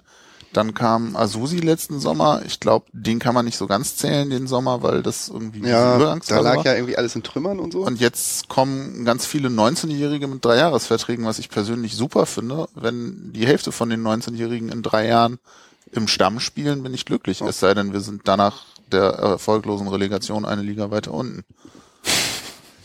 Nee, aber also es kommt nur mir so vor oder kommt euch das auch nee, so nee, vor? Nee, nee, nee, das ist aber das, ich glaube, du hast dich ja gefragt, wo kommen die alle her, wieso kommen die zu uns? Also ich meine, vielleicht ja, ist das genau. dann ja auch eine Komponente, dass du dann sagst, okay, ja. alles klar, da bietet mir ein Verein auch an und die zeigen mir in dem Konzept, wir wollen was Neues aufbauen. Wir wollen sozusagen ja, okay, junge Spieler, die sozusagen in, in dem erweiterten Kader und erweiterten Perspektive U-Nationalmannschaft sozusagen gelistet sind. So, das kann man ja, weiß ich nicht, ob man das jetzt bei den oder zumindest Potenzial in die Richtung haben. So. Und äh, einstellig zweite Liga in, in der, werden die denen auch erzählt haben? Wird's auf jeden Fall, ne? Also. Das weiß ich nicht, aber Doch, sozusagen, dass das der Plan ist, sozusagen, sich klar ja. als Top-Team in der zweiten Liga zu etablieren, dass das für deren Karrieresprung das Richtige ist und dass sie deswegen auch das als Argument in einem langen Vertrag irgendwie auch signalisiert bekommen. Andererseits, wenn das gut ausgehandelte Verträge sind, umso besser. Also ja. dann ist das richtig. Dann, dann nimmst du die Entwicklungszeit eines Spielers im Verein ernst. Dann wird das ernst genommen. Ja, so. natürlich. Aber es ist mir wirklich aufgefallen, als ich dann immer dachte, also 2016 und jetzt Soweit konnte ich in, äh, habe ich in der letzten Zeit, in den letzten paar Jahren so verlernt, als Fan so weit zu denken, weil ich mhm. mir gar nicht mehr vorstellen konnte, dass die Leute so lange bei uns bleiben. Mhm. Das ist auch drei Jahre, Zeit, ja. Zeit ist auch hier so ein Thema, glaube ich, gerade. Ne? Also ich, ich finde, Asusi macht für mich aus der Distanz betrachtet den gleichen Job, wie er ihn bei Fürth gemacht hat. Er Ja. hat auch da immer junge Leute geholt, die keiner auf dem Zettel hatte, zumindest so, wer jetzt nicht super duper Experte war. Ähm, und die Mannschaft hat immer oben mitgespielt. Und ich denke, er baut da was ganz Hervorragendes auf und ich hoffe, ich habe mit der These dann auch recht. Ähm, den einzigen Spieler, den ich jetzt durch die Frühe der Verpflichtung da auch ein bisschen besser beurteilen kann, ist eigentlich Schatkowski. Als die Verpflichtung durchsickerte oder bekannt gegeben wurde, hatte der bei Bochum, glaube ich, noch nicht so arg viel Spielzeit gekriegt diese Saison. Die Saison davor war, glaube ich, bei Bielefeld ausgeliehen oder so, in der dritten Liga. Und seit diese Verpflichtung bekannt gegeben ist, wurde der immer besser und ist jetzt irgendwie gefühlt zumindest in der Rückrunde auch einer der stärksten auf der Position gewesen. Was zumindest in dem Fall dafür spricht, dass Asusi da einen guten Riecher hatte. Wenn dieser Riecher sich bei den anderen Spielern so zeigt, umso schöner. Ja, Nerich und Nöte hat er jahrelang selber betreut. Da Ja. finde ich auch, kam ja der schnell der Vorwurf, äh, so wie. Aber das ist doch wieder krass, ne? Ja, ich, ich Gonta, das Gonta. Mohr, Gonta Mohr, Schubert, so, also irgendwie Paderborn, da sind die alten Recken, die kenne ich aus der Abwehr hinten. Jetzt kommen Nöte, Nerich, das ist so, das ist so das Pendant sozusagen zu dem wohligen Kontakt der Mittel-20-Jährigen, die man schon lange da ist, liegen wir sicher. Das ist die sichere Bank. Lustig, haben wir die alte Paderborner Innenverteidigung und jetzt kommt ein bisschen Außen- und Zentrumsturm aus Ich finde das aber dazu. ganz normal, weil auch in der normalen Wirtschaft du ja Leute Man dir in halt die Firma holst, die du kennst, wo du weißt, die sind gut. Ich meine, warum soll er Leute holen, die vielleicht genauso gut sind, die er nicht kennt, wo er nicht weiß, dass es klar, passt? Also klar. ich finde das völlig okay und Klar. die Paderbornisierung, die da vorgeworfen wurde, konnte ich auch schon nicht Man nachvollziehen. nimmt halt sein Telefonbuch mit, wenn man den Job wechselt. Das ist ja so. Schöner Satz, ja. Ne? Aber Schatkowski glaube ich auch. Das ist der Knallertransfer, den so lange verpflichtet zu haben, so früh, dass er dann zu uns kam. Ich glaube, nach der Saison, wenn man da verhandelt hätte, hätte man ihn nicht mehr bekommen. Das glaube ich auch. Goretzka, seinen Motor in Bochum, von dem er auch echt arg mit profitiert hat. Ja. Ich bin wieder so scheiße kritisch, ne? Jetzt spreche ich schon wieder zentrales Mittelfeld an, Doppel-Sechs irgendwie. Ja, du musst deinen Egal. 13. Platz ja irgendwie rechtfertigen. nee, ich will den auf keinen Fall. Also ich freue mich über alle. Ich finde, ich bin bau, ich freue mich über Platz 6 und 5 und 7 gab's auch, nee. Hat sieben? Ja, doch, sieben gab's. Sieben, Das war stimmt. ich. Das war der leichte, Mittlerweile kritische. habe ich mir, glaube ich, kommunikativ rausgeschossen, weil ich ein bisschen an, an dem Kopfhörer gerüttelt habe. Aber gut, ja doch, ich, ich Nee, höre ich- mich jetzt noch. Doch, ja, ich Ja, höre- wir doch. hören dich auch. Ja, Alles ja. gut. Okay, dann haben die die Erwartung, Sebastian, du hast auch sechs gesagt, ne? Haben wir Ich also habe auch sechs gesagt. fünf, sechs, sechs, sieben und 13. Wir werden das am Ende der Saison dann äh, kontrollieren. ich bin immer pessimistisch, also. Was ist die Quersumme jetzt? Irgendwas bei acht. Denke ich. Acht. Schauen wir mal. Ja, dann haben wir den leidigen Fußballpart auch, glaube ich, so ziemlich durchgeackert. Äh, einen Tipp für Freitag müssen wir, glaube ich, nicht abgeben. Das werden wir ja alle sehen. Und wir wissen auch gar nicht, ob die Sendung rechtzeitig ausgestrahlt wird. Also, schauen wir mal. Oh, geiles Spiel gestern. Knallerspiel gegen 80-60, alter Schwede. Ja, kommen wir zu den Themen, die auch medial in den letzten Tagen den Verein bestimmt haben. Nämlich zum einen die großartige Malerei auf der Gegengrade. Wer ja, Kunstwerk. Die Sixtinische, ich meine, die Sixtinische Kapelle des Fußballs. Ich meine, man muss ja den Kommentatoren auch irgendwas in ihren Blog schreiben und wenn sie drunter bleiben, bin ich ehrlich gesagt wirklich enttäuscht. Und Das Ja. ist nicht ironisch. Ich finde das richtig geil. Ich Also- habe ja nur Fotos gesehen, aber die sind großartig. Ich bin unglaublich neugierig auf Freitag. Ich bin begeistert, was da passiert ist. Coolste Gegengrade jedes Stadions, das ich bisher von Ja. innen gesehen habe, gefühlt zumindest. Echt, wenn man denkt, wie viel scheiß Garagen man schon abgeklappert hat in seinem Leben, ne? In irgendwo. Ähm, dann muss man sagen, das ist echt ein scheiß geiles Ding geworden. Da, wer auch immer das organisiert hat. Ähm, vielen Dank dafür. Also, ich war selber nicht dabei, weil ich hatte Schnauze voll und so, ich weiß, äh, das ist echt großartig. Es sieht super aus. Es macht unheimlich was her. Die Motive sind so großartig, dass man Ja. sie nicht hätte besser ausdenken können. Und dann ist es halt umso fragwürdiger, dass Vereine wie Gladbach da seit Jahren Betonwüsten haben, ohne was zu machen. Ja, da frage ich mich dann auch immer, wenn, äh, weiß ich nicht, ey, Die Architekten? schau ins Landarena in Duisburg, weißt du, und oh, da krieg ich echt zu viel, wenn du da hinkommst, hast du ja auch schon keinen Bock mehr ey, da das zu ist, bleiben. Ich finde, Gladbach ist mein Lieblingsstadion mit Sichtbeton und das hat irgendwie so, und das ist, ich finde das geil, vielleicht weil es immer warm war, weil es immer warm war und sozusagen dann die Kalk, der Kalk, der Strand strahlt dann noch im Beton, egal. Aber ganz ehrlich, wo wir hier unter uns sind, die anderen haben doch auch Fans. Ich finde die Idee Fans ihre Kurve anmalen zu lassen, eigentlich nicht so fernliegend. Das, eben. Das Vielleicht ist total naheliegend. Du hast, du hast eine Garage da stehen, die sieht nach Beton aus. Jeder weiß, das sieht scheiße aus. Entschuldigung, Gladbach. Ähm, Ja, ist okay. und Hier sah es wirklich. Ob man nun, ich sag mal, die kreative Vielfalt, die jetzt hier in der Gegend gerade offenbar äh, geplatzt ist und die ja auch irgendwie zu, zu unserem Verein oder zumindest zu dem Klischee von dem Verein passt, irgendwie auslebt oder ob man einfach sagt, okay, hier habt ihr ein bisschen grüne, schwarze und weiße Farbe, macht bunt. Aber warum wird das nirgendwo anders gemacht? Das ist äh, tatsächlich eine ganz interessante Frage, aber ich finde es auch schön, dass es sie zuerst gemacht hat, sehr konsequent und auch und auch passend. Äh, du brauchst natürlich aber auch zwei Seiten, die da auch perfekt zusammenkommen müssen. Zum einen brauchst du eine Fanszene, die halt über viele, viele Jahre so einen so einen Sinn des Selbermachens und so weiter äh, kultiviert und durchgezogen hat. Und äh, zum anderen ist es aber auch nicht selbstverständlich, dass du dann auch in der Geschäftsstelle Leute hast, die da nicht auf einmal irgendwie einknicken und sagen, nee, kein Fußball, den Faschisten wird bei uns im Stadion nicht aufgemalt. Das, äh, ne, man nimmt das leicht mal als selbstverständlich hin, weil das der FC St. Pauli ist, dass das da auch hingemalt werden darf. Und es ist toll, dass es sich so organisch anfühlt. Ich wollte nur mal sagen, ganz so selbstverständlich ist es auch wieder nicht, dass das dann eben auch auf der geschäftlichen Seite mitgetragen ist und dass es durchsetzbar gegen, ist. Gegenrede. Die Millantor Gallery sozusagen, die schon auch ein bisschen über Viva Con Agua etabliert ist, ist teilweise auch direkt Bilder auf die Wand gemalt sozusagen. Dadurch ist sozusagen schon auch eine Akzeptanz da oder dadurch ist auch eine bestimmte Qualität da von, was kann man eigentlich auf die Wand malen. Stimmt, das ist Und aber dann- keine Gegenrede, sondern, sondern ergänzt Okay. das doch nicht ganz genau. Ja gut, okay. völlig Ich will doch gar nicht in hier- keiner Weise okay. uneins. Also okay. Und dann ist das Ding noch, dann ist das Ding noch, dass sozusagen, wenn du Rebelzer und sozusagen außen, also du hast Street Art sozusagen, die du aus dem Viertel, das Stadion ist im Viertel, ranholst und auf die Klinkerwände bringst. Wie weit ist es dann noch weg, sozusagen zu sagen, okay, komm Leute, wir können hier auch irgendwie sozusagen riesige Flächen von Fans anmalen lassen und weil wir vertrauen, da sind Leute dabei, die grafisch gut sind, die das können, etc. Und ich habe jetzt kein, nicht viele Sachen gesehen, ich habe immer nur sehr gute Sachen gesehen. Das wäre jetzt auch geil zu, also wenn ich jetzt dieses Fanladen-Ding angucke, wie das gemalt ist mit Schrift, das kann man anders machen, ist egal, aber äh, dafür ist der Fanladen. Das ist das, das ist gut. Also ich glaube, das ist ziemlich organisch klar, dass das so funktioniert und dass gar nicht so eine herausragende Toleranz auf der Geschäftsstelle da sein muss, weil sozusagen über Millantor Gallery und Ja, die Erfahrung da sozusagen Ja, Moment, aber du, du, du beziehst dich halt in deiner Argumentation einfach auf das St. Pauli-Kosmos, da ergibt sich das organisch Okay. und ich finde es ja auch toll, dass es sich so organisch anfühlt. Okay. Siehst du das im Fußballkosmos Ja, in, in, in, Ja, in Deutschland Ah, ja. sozusagen, fällst du halt um vor wilder Begeisterung, äh, dass da tatsächlich endlich mal ein Stadion ist und da steht riesengroß kein Fußball den Faschisten. Ja, okay. Wenn du jetzt DFB-Funktionär wärst, ist das wahrscheinlich ungefähr so, bei der, wie wenn da irgendwie ein UFO im Stadion landet, dass da allen Ernstes und wie, und das kann man jetzt nicht ausschalten, falls sie sich das wieder anders überlegen sollten oder so. Es Ich glaube, der- es gibt ist, wirklich, Ist, soll ich was sagen? Soll ich was sagen? Es ist die kameraferne Perspektive. Gegen gerade ist der Standpunkt der Kameras. Da wird auf keinem Fernsehbeitrag ist kein Fußball den Faschisten zu sehen.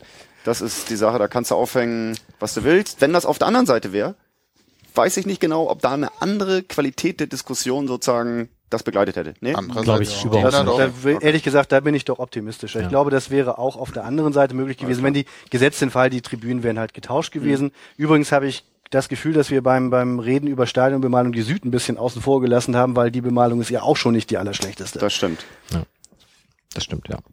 Ah. Ich fand auf jeden Fall die Diskussionen, die dann natürlich im Internet hochkamen, teilweise erschreckend. Also gerade bei Kein Fußball den Faschisten gab es auf der offiziellen Facebook-Seite des Vereins Ey, das, unfassbare Ausfälle. das ist wirklich, ey, ja, der Bodensatz ist, des da- Internets, ey. Und mit den Leuten stehen wir im Stadion. Ja, das, das äh, hoffe ich ja, dass es tatsächlich nicht so ist. Also ich glaube mit einigen schon, aber ich glaube auch, da das die offizielle Seite des Vereins ist, der folgen ja keine Ahnung wie viele Ja. Leute. Da werden sicherlich auch Leute sein, die das Millantor noch nie von innen gesehen haben. Und 321.000 oder Hoffentlich so. es auch nie tun, höchstens im Gästeblog. Also von daher glaube ich noch nicht mal, dass es unsere Leute waren, aber wahrscheinlich auch. Und äh, da habe ich mich teilweise schon sehr fremd geschämt. Das ist halt Ähm, Fußball, ne? Ist halt Also das ist Internet. jetzt wieder die. Ja, die, stimmt. Ja, Das ist halt dann das große, die große Fußballgemeinde, wo dann doch irgendwie, ja, vielleicht doch ein bisschen mehr Positionen bei uns irgendwie existieren oder auch deutlich ausgesprochen wurden und ausgesprochen werden konnten. Ja. So. ist in, insgesamt gesehen ja nun wirklich bei, bei vielen Vereinen wäre noch viel mehr in der Richtung, findest du das nicht ein bisschen arg politisch? Das waren ja so die, Ja, genau, die Mittel, die, die mittelbeschissenen Äußerungen sozusagen gingen ja in die Richtung. Finde ich das nicht? Ich finde es ja eigentlich auch okay, aber ich finde das ein bisschen politisch. Warum steht da nicht irgendwie You never walk alone? Dann gibt die Mannschaft mehr Gas, was natürlich in jeder Hinsicht totaler stringent argumentiert. Ja, irg irgendwer war schlagfertig genug, dann zu sagen, meinst du nicht, dann könnte man eigentlich auch LED-Laufbänder installieren, wo dann solche Botschaften laufen, wenn das der Mannschaft was bringt. Und äh, mhm. ich glaube, da hat auch der Verfasser selber dann das äh, möglicherweise eingesehen, dass das nicht die beste Idee ist, äh, die Mannschaft über zu lesende Sprüche an Stadionwänden zu erfolgreichen Torabschlüssen zu bringen.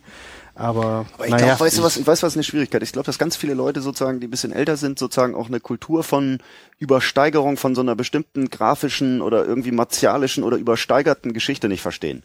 Sozusagen. Also das, äh, Oh Gott, scheiße, jetzt bin ich, komme ich hier auf die ganz, aufs ganz böse Glatteis oder so. Ich versuch's mal. Soll ich mit der Verschwörungstheorie über den nee, DFB nee, nee, dazwischen nee, hauen? Nee, oder nee, nee, nee, Verschwörungstheorie DFB ist nicht. Nee, da kommt noch was, weil ich glaube mich eines Tages könnte der Moment kommen, wo dann vielleicht irgendwas äh, äh, was Sicherheitsrelevantes passiert, wo dann irgendein Offizieller von irgendeinem Fußballverband, äh, den ich jetzt nicht nochmal nenne, es kann ja auch einen anderen geben, was weiß ich was, dann sagt, ihr müsst euch ja auch nicht wundern, wenn ihr die Leute so provoziert.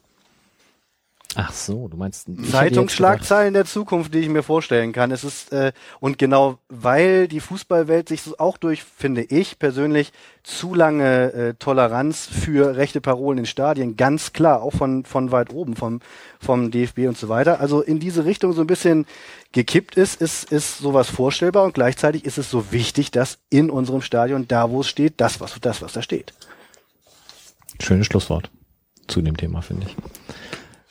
Aber wir sind gerade dabei, den Verein zu loben und wir können das gleich noch eine Spur weitermachen. Nämlich wer heute Morgen beim Morgencafé das Morgenmagazin in der ARD angeschaut hat, der hat äh, das gesehen, was die letzten Tage auch schon publik wurde, nämlich eine Fahne, die wir gehisst haben, die Regenbogenfahne. Hat jemand gesehen? Sebastian hat es, glaube ich. Ja, ich habe es gesehen. Ich habe mich sehr gefreut, auch wenn ich weiß, dass von rechts gleich so ein bisschen Widerspruch nee, kommt. Quatsch, ich, ich sehe gerade, dass dein, äh, dein Mikrofon ein bisschen zu weit unten ist. Also das kannst ein bisschen weiter hochdrehen. Ich, ah, herrlich. Ja. Widerspruch kommt nicht. Ich bin nicht, ich bin nicht nur für wieder auf Widerspruch geeicht Ich bin total bunt und tolerant. Ich finde es eine nette Aktion. Wir hatten in der Vorbesprechung kurz drüber diskutiert, ob das nicht ein bisschen der äh, einfache Weg ist, da jetzt eine Fahne hinzuhängen und dass das inzwischen so weit Mainstream sei, dass das irgendwie ja auch gar nicht mehr Aufwand beim Verein erfordern würde, das zu tun. Ich bin mir nicht sicher, ob es Aufwand beim Verein erfordert, außer wir hängen da eine Fahne hin und wir entscheiden das jetzt. Ich finde es trotzdem gut und es ist einfach vielleicht ein kleiner weiterer Schritt, um da irgendwie ein bisschen mehr Normalität reinzubringen, genauso wie bestimmte Motive der Bemalung der Gegengrade ja auch so ein bisschen in die Richtung gehen. Ähm, ich finde die Fahnen nicht mal hübsch, das ist jetzt so ein bisschen persönliche Ästhetik, aber darum geht's gerade ja auch gar nicht. Es ist einfach nur noch mal ein weiterer Reminder, eine weitere Ecke, wo man drüber nachdenken kann, dass das dazugehört und dass ähm, Homosexuelle bei uns zumindest willkommen sind oder zumindest bei uns willkommen sind, so rum vielleicht eher und dass das hier kein Thema sein sollte. Ich gehe davon aus, dass es für einige im Stadion leider immer noch ein Thema sein wird, aber was willst du da als Verein machen? Ich würde da dann aber auch nochmal eben eine gehörige Dosis Euphorie, äh, was diese Geste angeht, reinbringen, weil ich leider mir sicher bin, dass es immer noch genug Leute in Deutschland gibt, die sich regelrecht provoziert fühlen dadurch, dass ein Fußballverein allen Ernstes eine Regenbogenflagge auf seinem Stadion hisst. Und genau solange das eben so ist, ähm, äh, ist das wahnsinnig wichtig. Ich glaube, dass man als St. Pauli-Fan, dadurch, dass man sich doch immer äh, oft in, ja. innerhalb von Gleichgesinnten halt unterhält, äh, äh, lebt man manchmal auch in so einer Art äh, äh, fortschrittlicher Blase, Toleranzblase, was auch immer. Äh, also äh, da kriegt man doch manches, manches nicht so mit und halt hier auch wiederum über manchen Facebook-Kommentar dann halt vielleicht sagt, ja, also das ist jetzt aber doch ein bisschen viel, irgendwie küssende Männer auf einer Stadionwand, um Gottes Willen, woraufhin auch da dann immer auch schön zu sehen war, wie schnell, wie viele Kommentatoren dann mit schlichten, einfachen Argumenten wie, ach so, also wenn da jetzt ein Mann und eine Frau sich küssen würden, wäre das dann irgendwie kein Problem für dich oder was? Damit war die Diskussion dann relativ schnell beendet. ich, ich habe da nicht mehr weitergelesen, ob der das dann allen Ernstes auch noch äh, sich entblödet hat ich zu antworten. Wie auch immer. überhaupt nicht lesen. Die einfach vieles, vieles, was uns hier selbstverständlich erscheint, ist schon irgendwie ein, zwei Fußballstadien weiter irgendwie revolutionär. Ist immer noch so. Ich glaube, dass man da als St. Pauli-Fan äh, immer wieder leicht vergisst, wie toll das ist, was wir hier eigentlich haben. Ja, das ist auch ein symbolischer Akt sozusagen auf so eine eher konservative Geschichte wie ein Fahnenmast, an dem so Hoheitsmarkierungen angebracht sind, sozusagen zu sagen, hey, das ist jetzt hier die Hoheitsmarkierung der Toleranz, die hier weht. Und das ist, ich finde das auch okay. Also es ist ein ist- symbolischer Akt und der ist auch durchaus, ja, Und es ist die einzige Fahne, die an unserem Stadion draußen hängt, die heil ist. die noch nicht vom Wind Stimmt. zernagt ist. Habe ich tatsächlich sogar vor ganz kurzem eine E-Mail auch geschrieben, weil wir als äh, Museumsverein äh, 1910 Ihr wollt die alten e.V. Lappen haben, oder was davon? Ja, ich meine allen Ernstes, äh, die St. Pauli-Fahne, die, ich finde die übrigens cool, so, so zerfetzt wie sie ist, weil sie wurde ja jetzt nicht irgendwie so zusammengeschnitten, sondern die ist so zerfetzt, weil sie da seit 2008 weht. Das ist einfach nur der Wind und die Gezeiten haben sie zu dem gemacht, was da, was da oben, oben weht und dass die bloß nicht weggeschmissen wird. Wer immer da jetzt zuhört, also äh, wer immer sie eines Tages abnimmt, legt sie schön für uns zurück und das Ding Die ist hätt- wirklich für unsere Sammlung im Museum interessant. Die hätte man ja gleich mitbringen können, als man die andere gehisst hat. Da hätte ja mal einer mitdenken können. Das wäre ja jetzt ja nur ein Gang Glaubst gewesen. du Ja, aber vielleicht ist ja dieses Zerfetzte ist ja irgendwie auf seine Art und Weise auch cool. Ich weiß auch überhaupt nicht, wann wer findet, die ist jetzt zu zerfetzt oder so. ist Also, doch zur Hälfte schon. Das Wappen ist das schon angenagt? So? Nee, es ist schon nicht ganz, angenagt, ne, leicht ist- ist ein so. wenig angenagt, aber es ist eben auch schon wieder so ein bisschen, es könnte fast Designer angenagt sein, wenn man nicht wüsste, dass es das eben nicht ist. Wer ist denn Beflaggungsbeauftragter in der Geschäftsstelle? Gibt's da?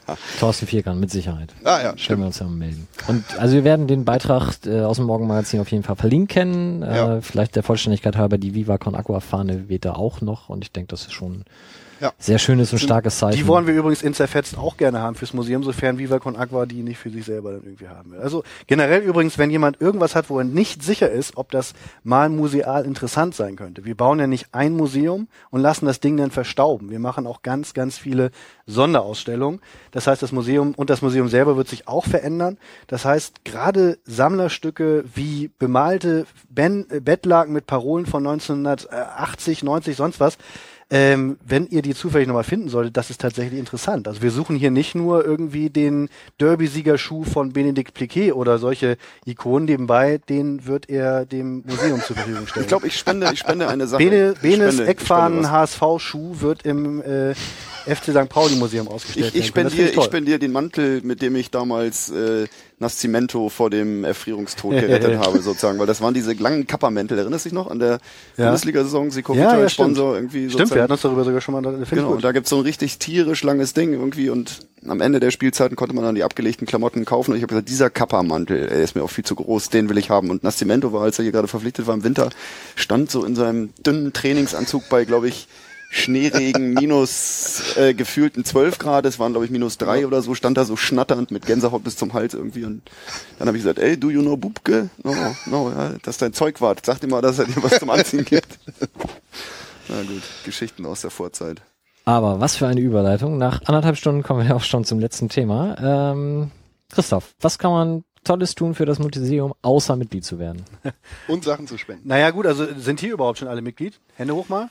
Ich nicht. Boah, ich auch nicht. Ich habe dummerweise echt. Wenn das hier nicht Radio wäre, ihr würdet euch so schämen, ne? Quatsch, überhaupt nicht. Ich verteile hier jetzt mal hier, ich halte jetzt Ja, hier so, ausgefüllt. Ja, so, also ich halte jetzt hier mal einen Mitgliedsantrag ins, ins, ins Mikrofon äh, und, und verteile die jetzt. ich habe einen zu Hause Ja. ausgefüllt. als nicht natürlich ans weggegeben, Rautenradio. Ähm, übrigens.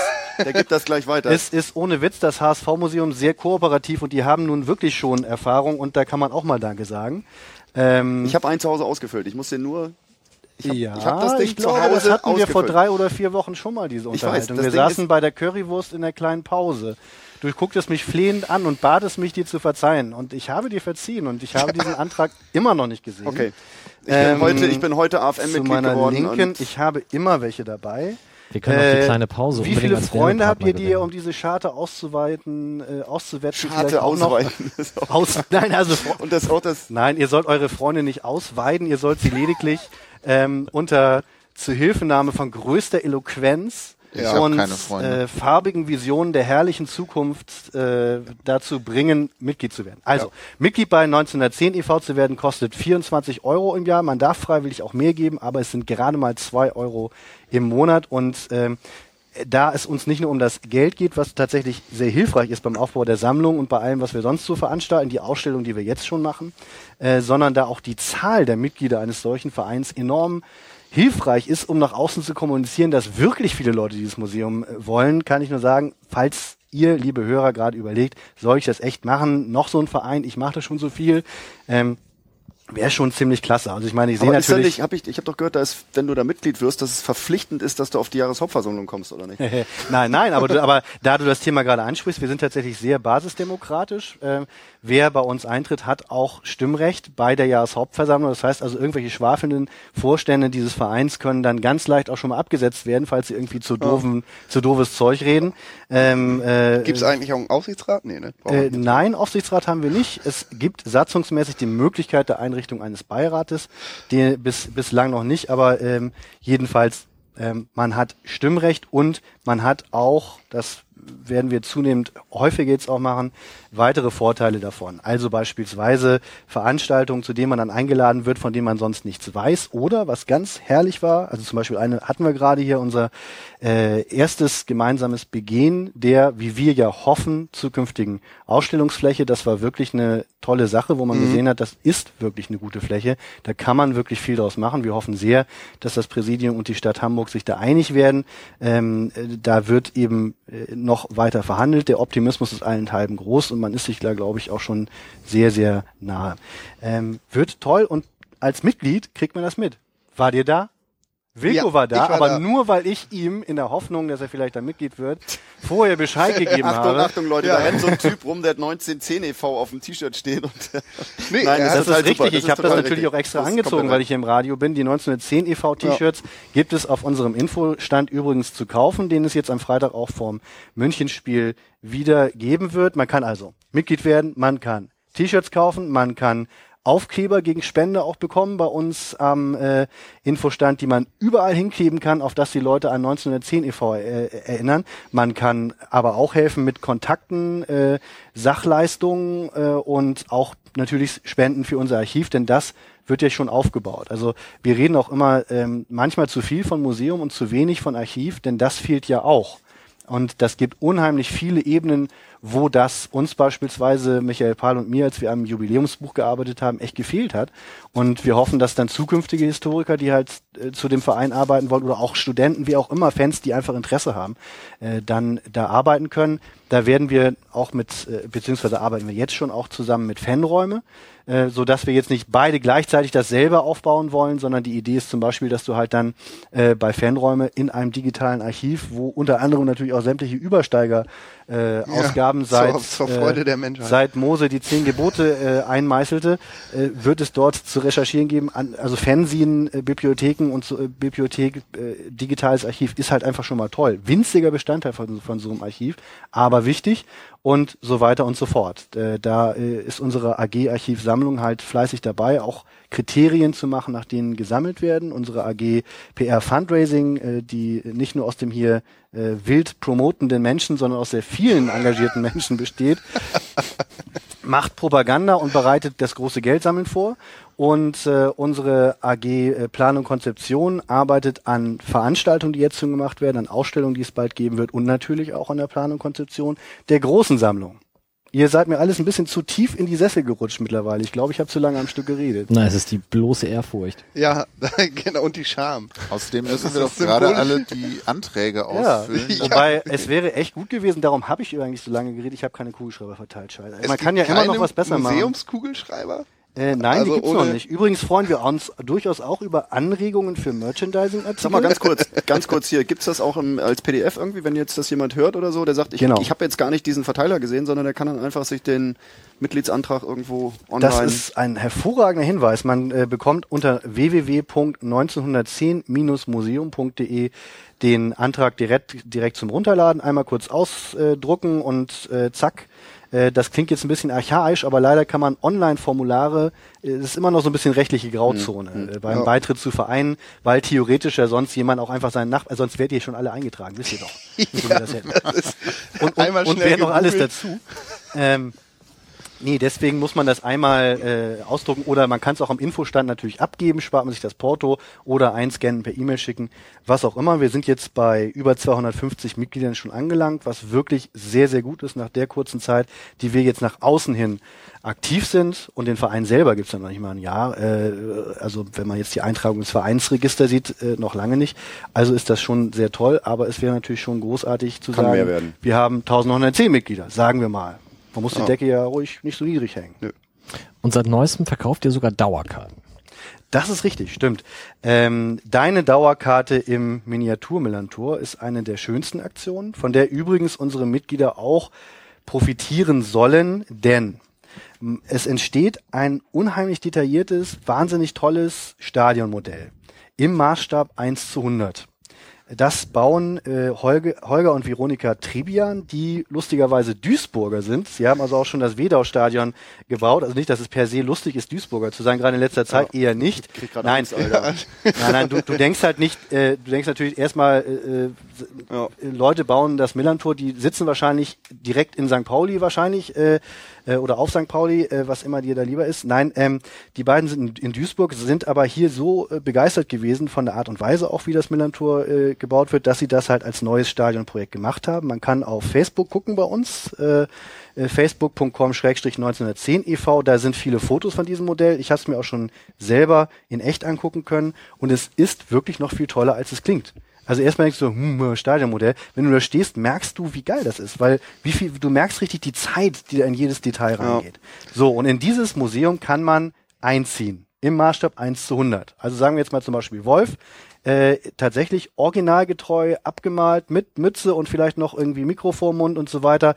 Das kann man genau so bei uns bestellen dann, und dann auch noch sogar an der richtigen Stelle. Also wenn man zum Beispiel einen Sitzplatz gegengrade hat, dann kann man, sobald der Online-Shop dafür fertig ist, bei uns, wenn man möchte, sein persönliches Foto hochladen, sagen, wo man sitzt und dann äh, eben in diesem Miniaturmodell als Figur eine Dauerkarte bekommen. Die ist übrigens dann sogar auch, es gibt noch eine schöne Dauerkarte dazu, die ausgesprochen schön anzusehen ist. Ist das so ein bisschen wie das Wachsfigurenkabinett, wo man sich dann sozusagen als kleiner 1 zu 100er verewigen lassen kann? Äh, äh, Im Wachsfiguren kann man das? Nein, ich kann man ja nicht, aber also, aber es ist, es ist tatsächlich äh, so, äh, die werden ist der- handbemalt Ich bin, und, jetzt, ich bin hier auf Krawall, und- ne? Ich bin auf Krawall gebürstet. und, ey. und sehen und sehen dem Originalen verblüffend ähnlich, wenn es auch irgendwie in, in 1 zu 100 ist.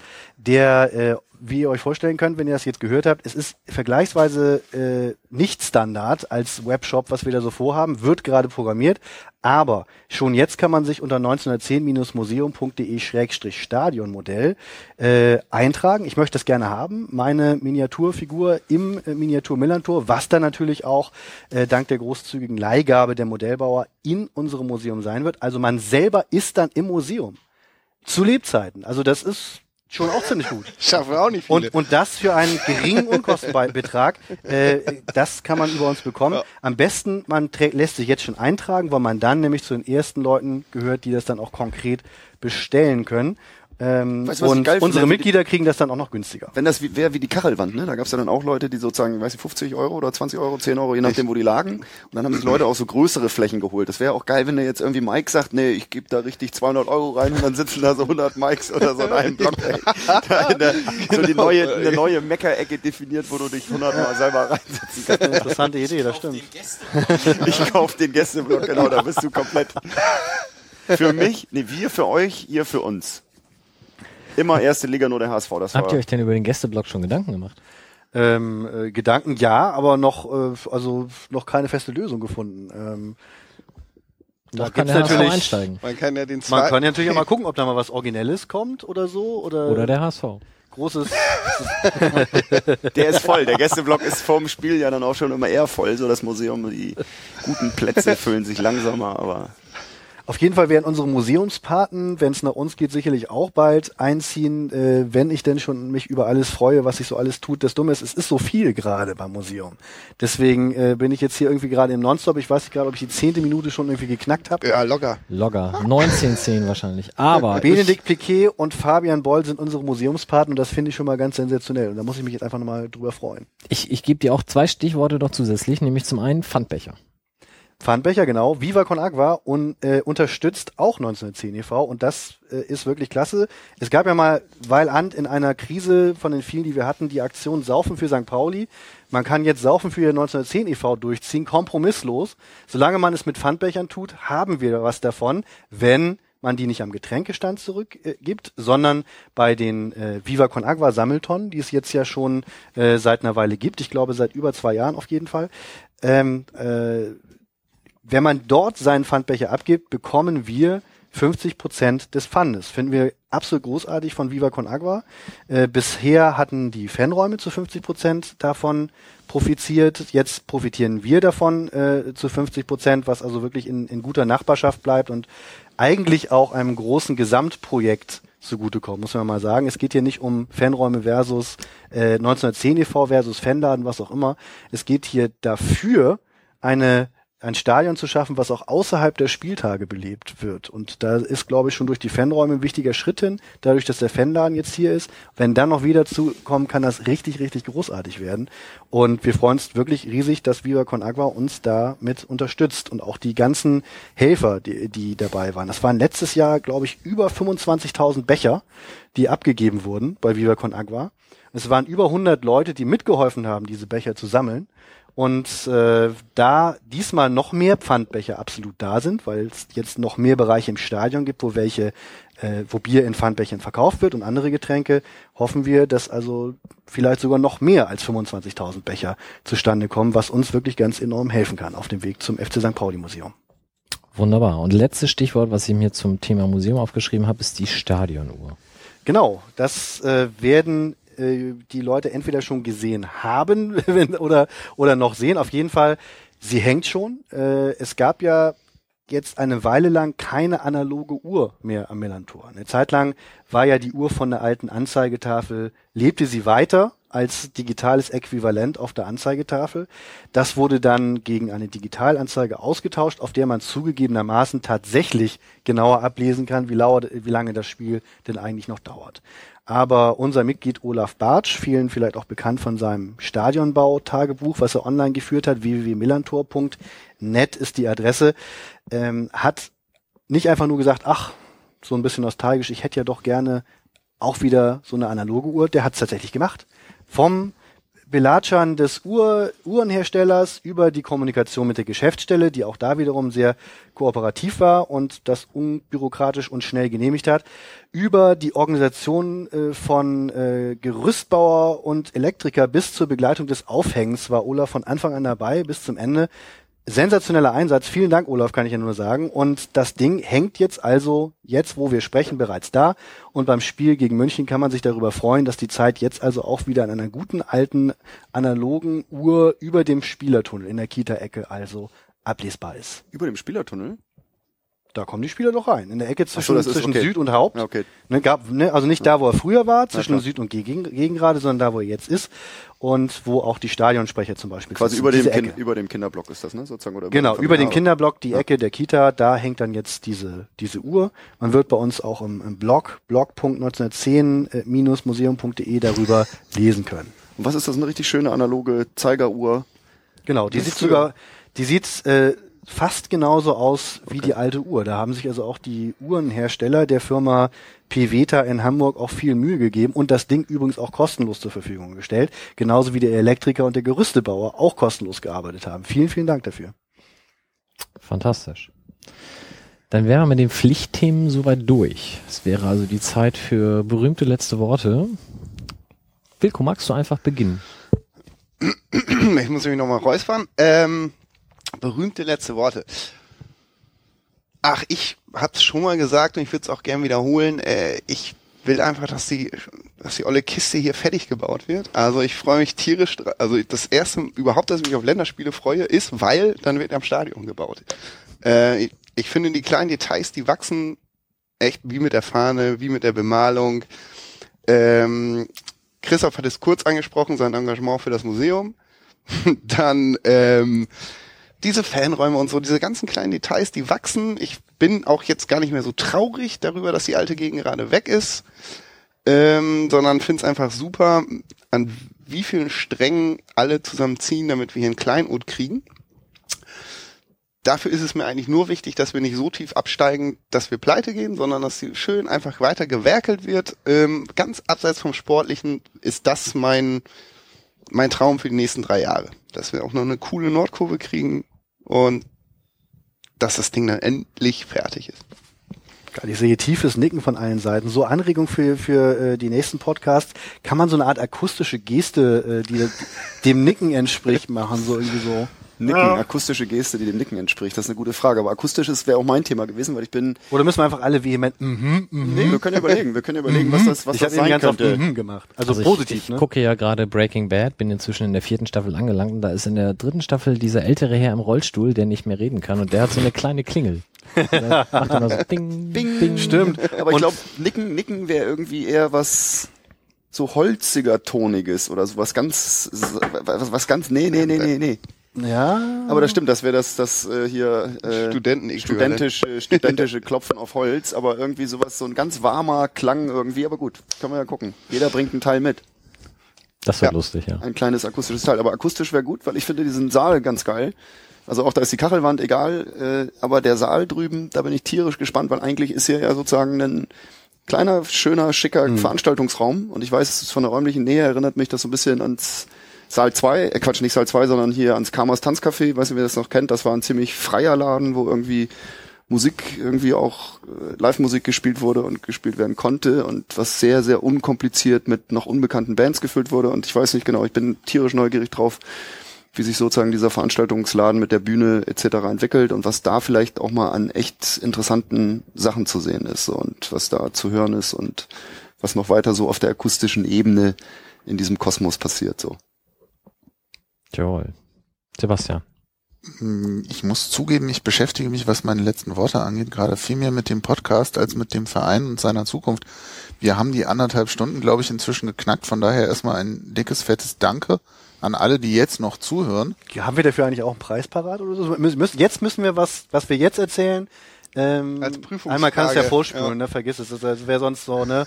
Wenn ihr das geheime äh, äh, Codewort blunzig irgendwie an den Übersteiger mailt, kriegt ihr irgendwie ein kostenloses Abo oder sowas. Das wäre vielleicht eine Aktion. Es wäre jetzt die Gelegenheit, den neuen Haupt Sponsor vorzustellen, aber Michael Mieske ist leider gerade ja, der, der, der, hatte keine Zeit mehr, ey, und wir dürfen nichts sagen. Das ist, ist echt fies. Ja, komm, dass es der Übersteiger ist, hat sich doch, oh, scheiße. aber blunzig auf dem Trikot fände ich jetzt auch nur begrenzt schön. Ähm, also nochmal danke an alle, die noch zuhören. Ich muss sagen, mir hat's viel Spaß gemacht und ich fand es bedeutend eloquenter, als ich vorher befürchtet habe von allen Beteiligten, außer mir. ähm, und freue mich darauf, wenn wir das hinkriegen, das regelmäßiger zu machen und würde mich dann tatsächlich auch freuen, wenn wir die Runde erweitern können. Sprich, ich guck Mike gerade an, wir hatten mal drüber nachgedacht, dass es schön wäre, wenn es auch rege Beteiligung von außerhalb gibt. Wenn es also noch Interessenten gibt, dann Jederzeit gerne. Werden wir auf jeden Fall oder so.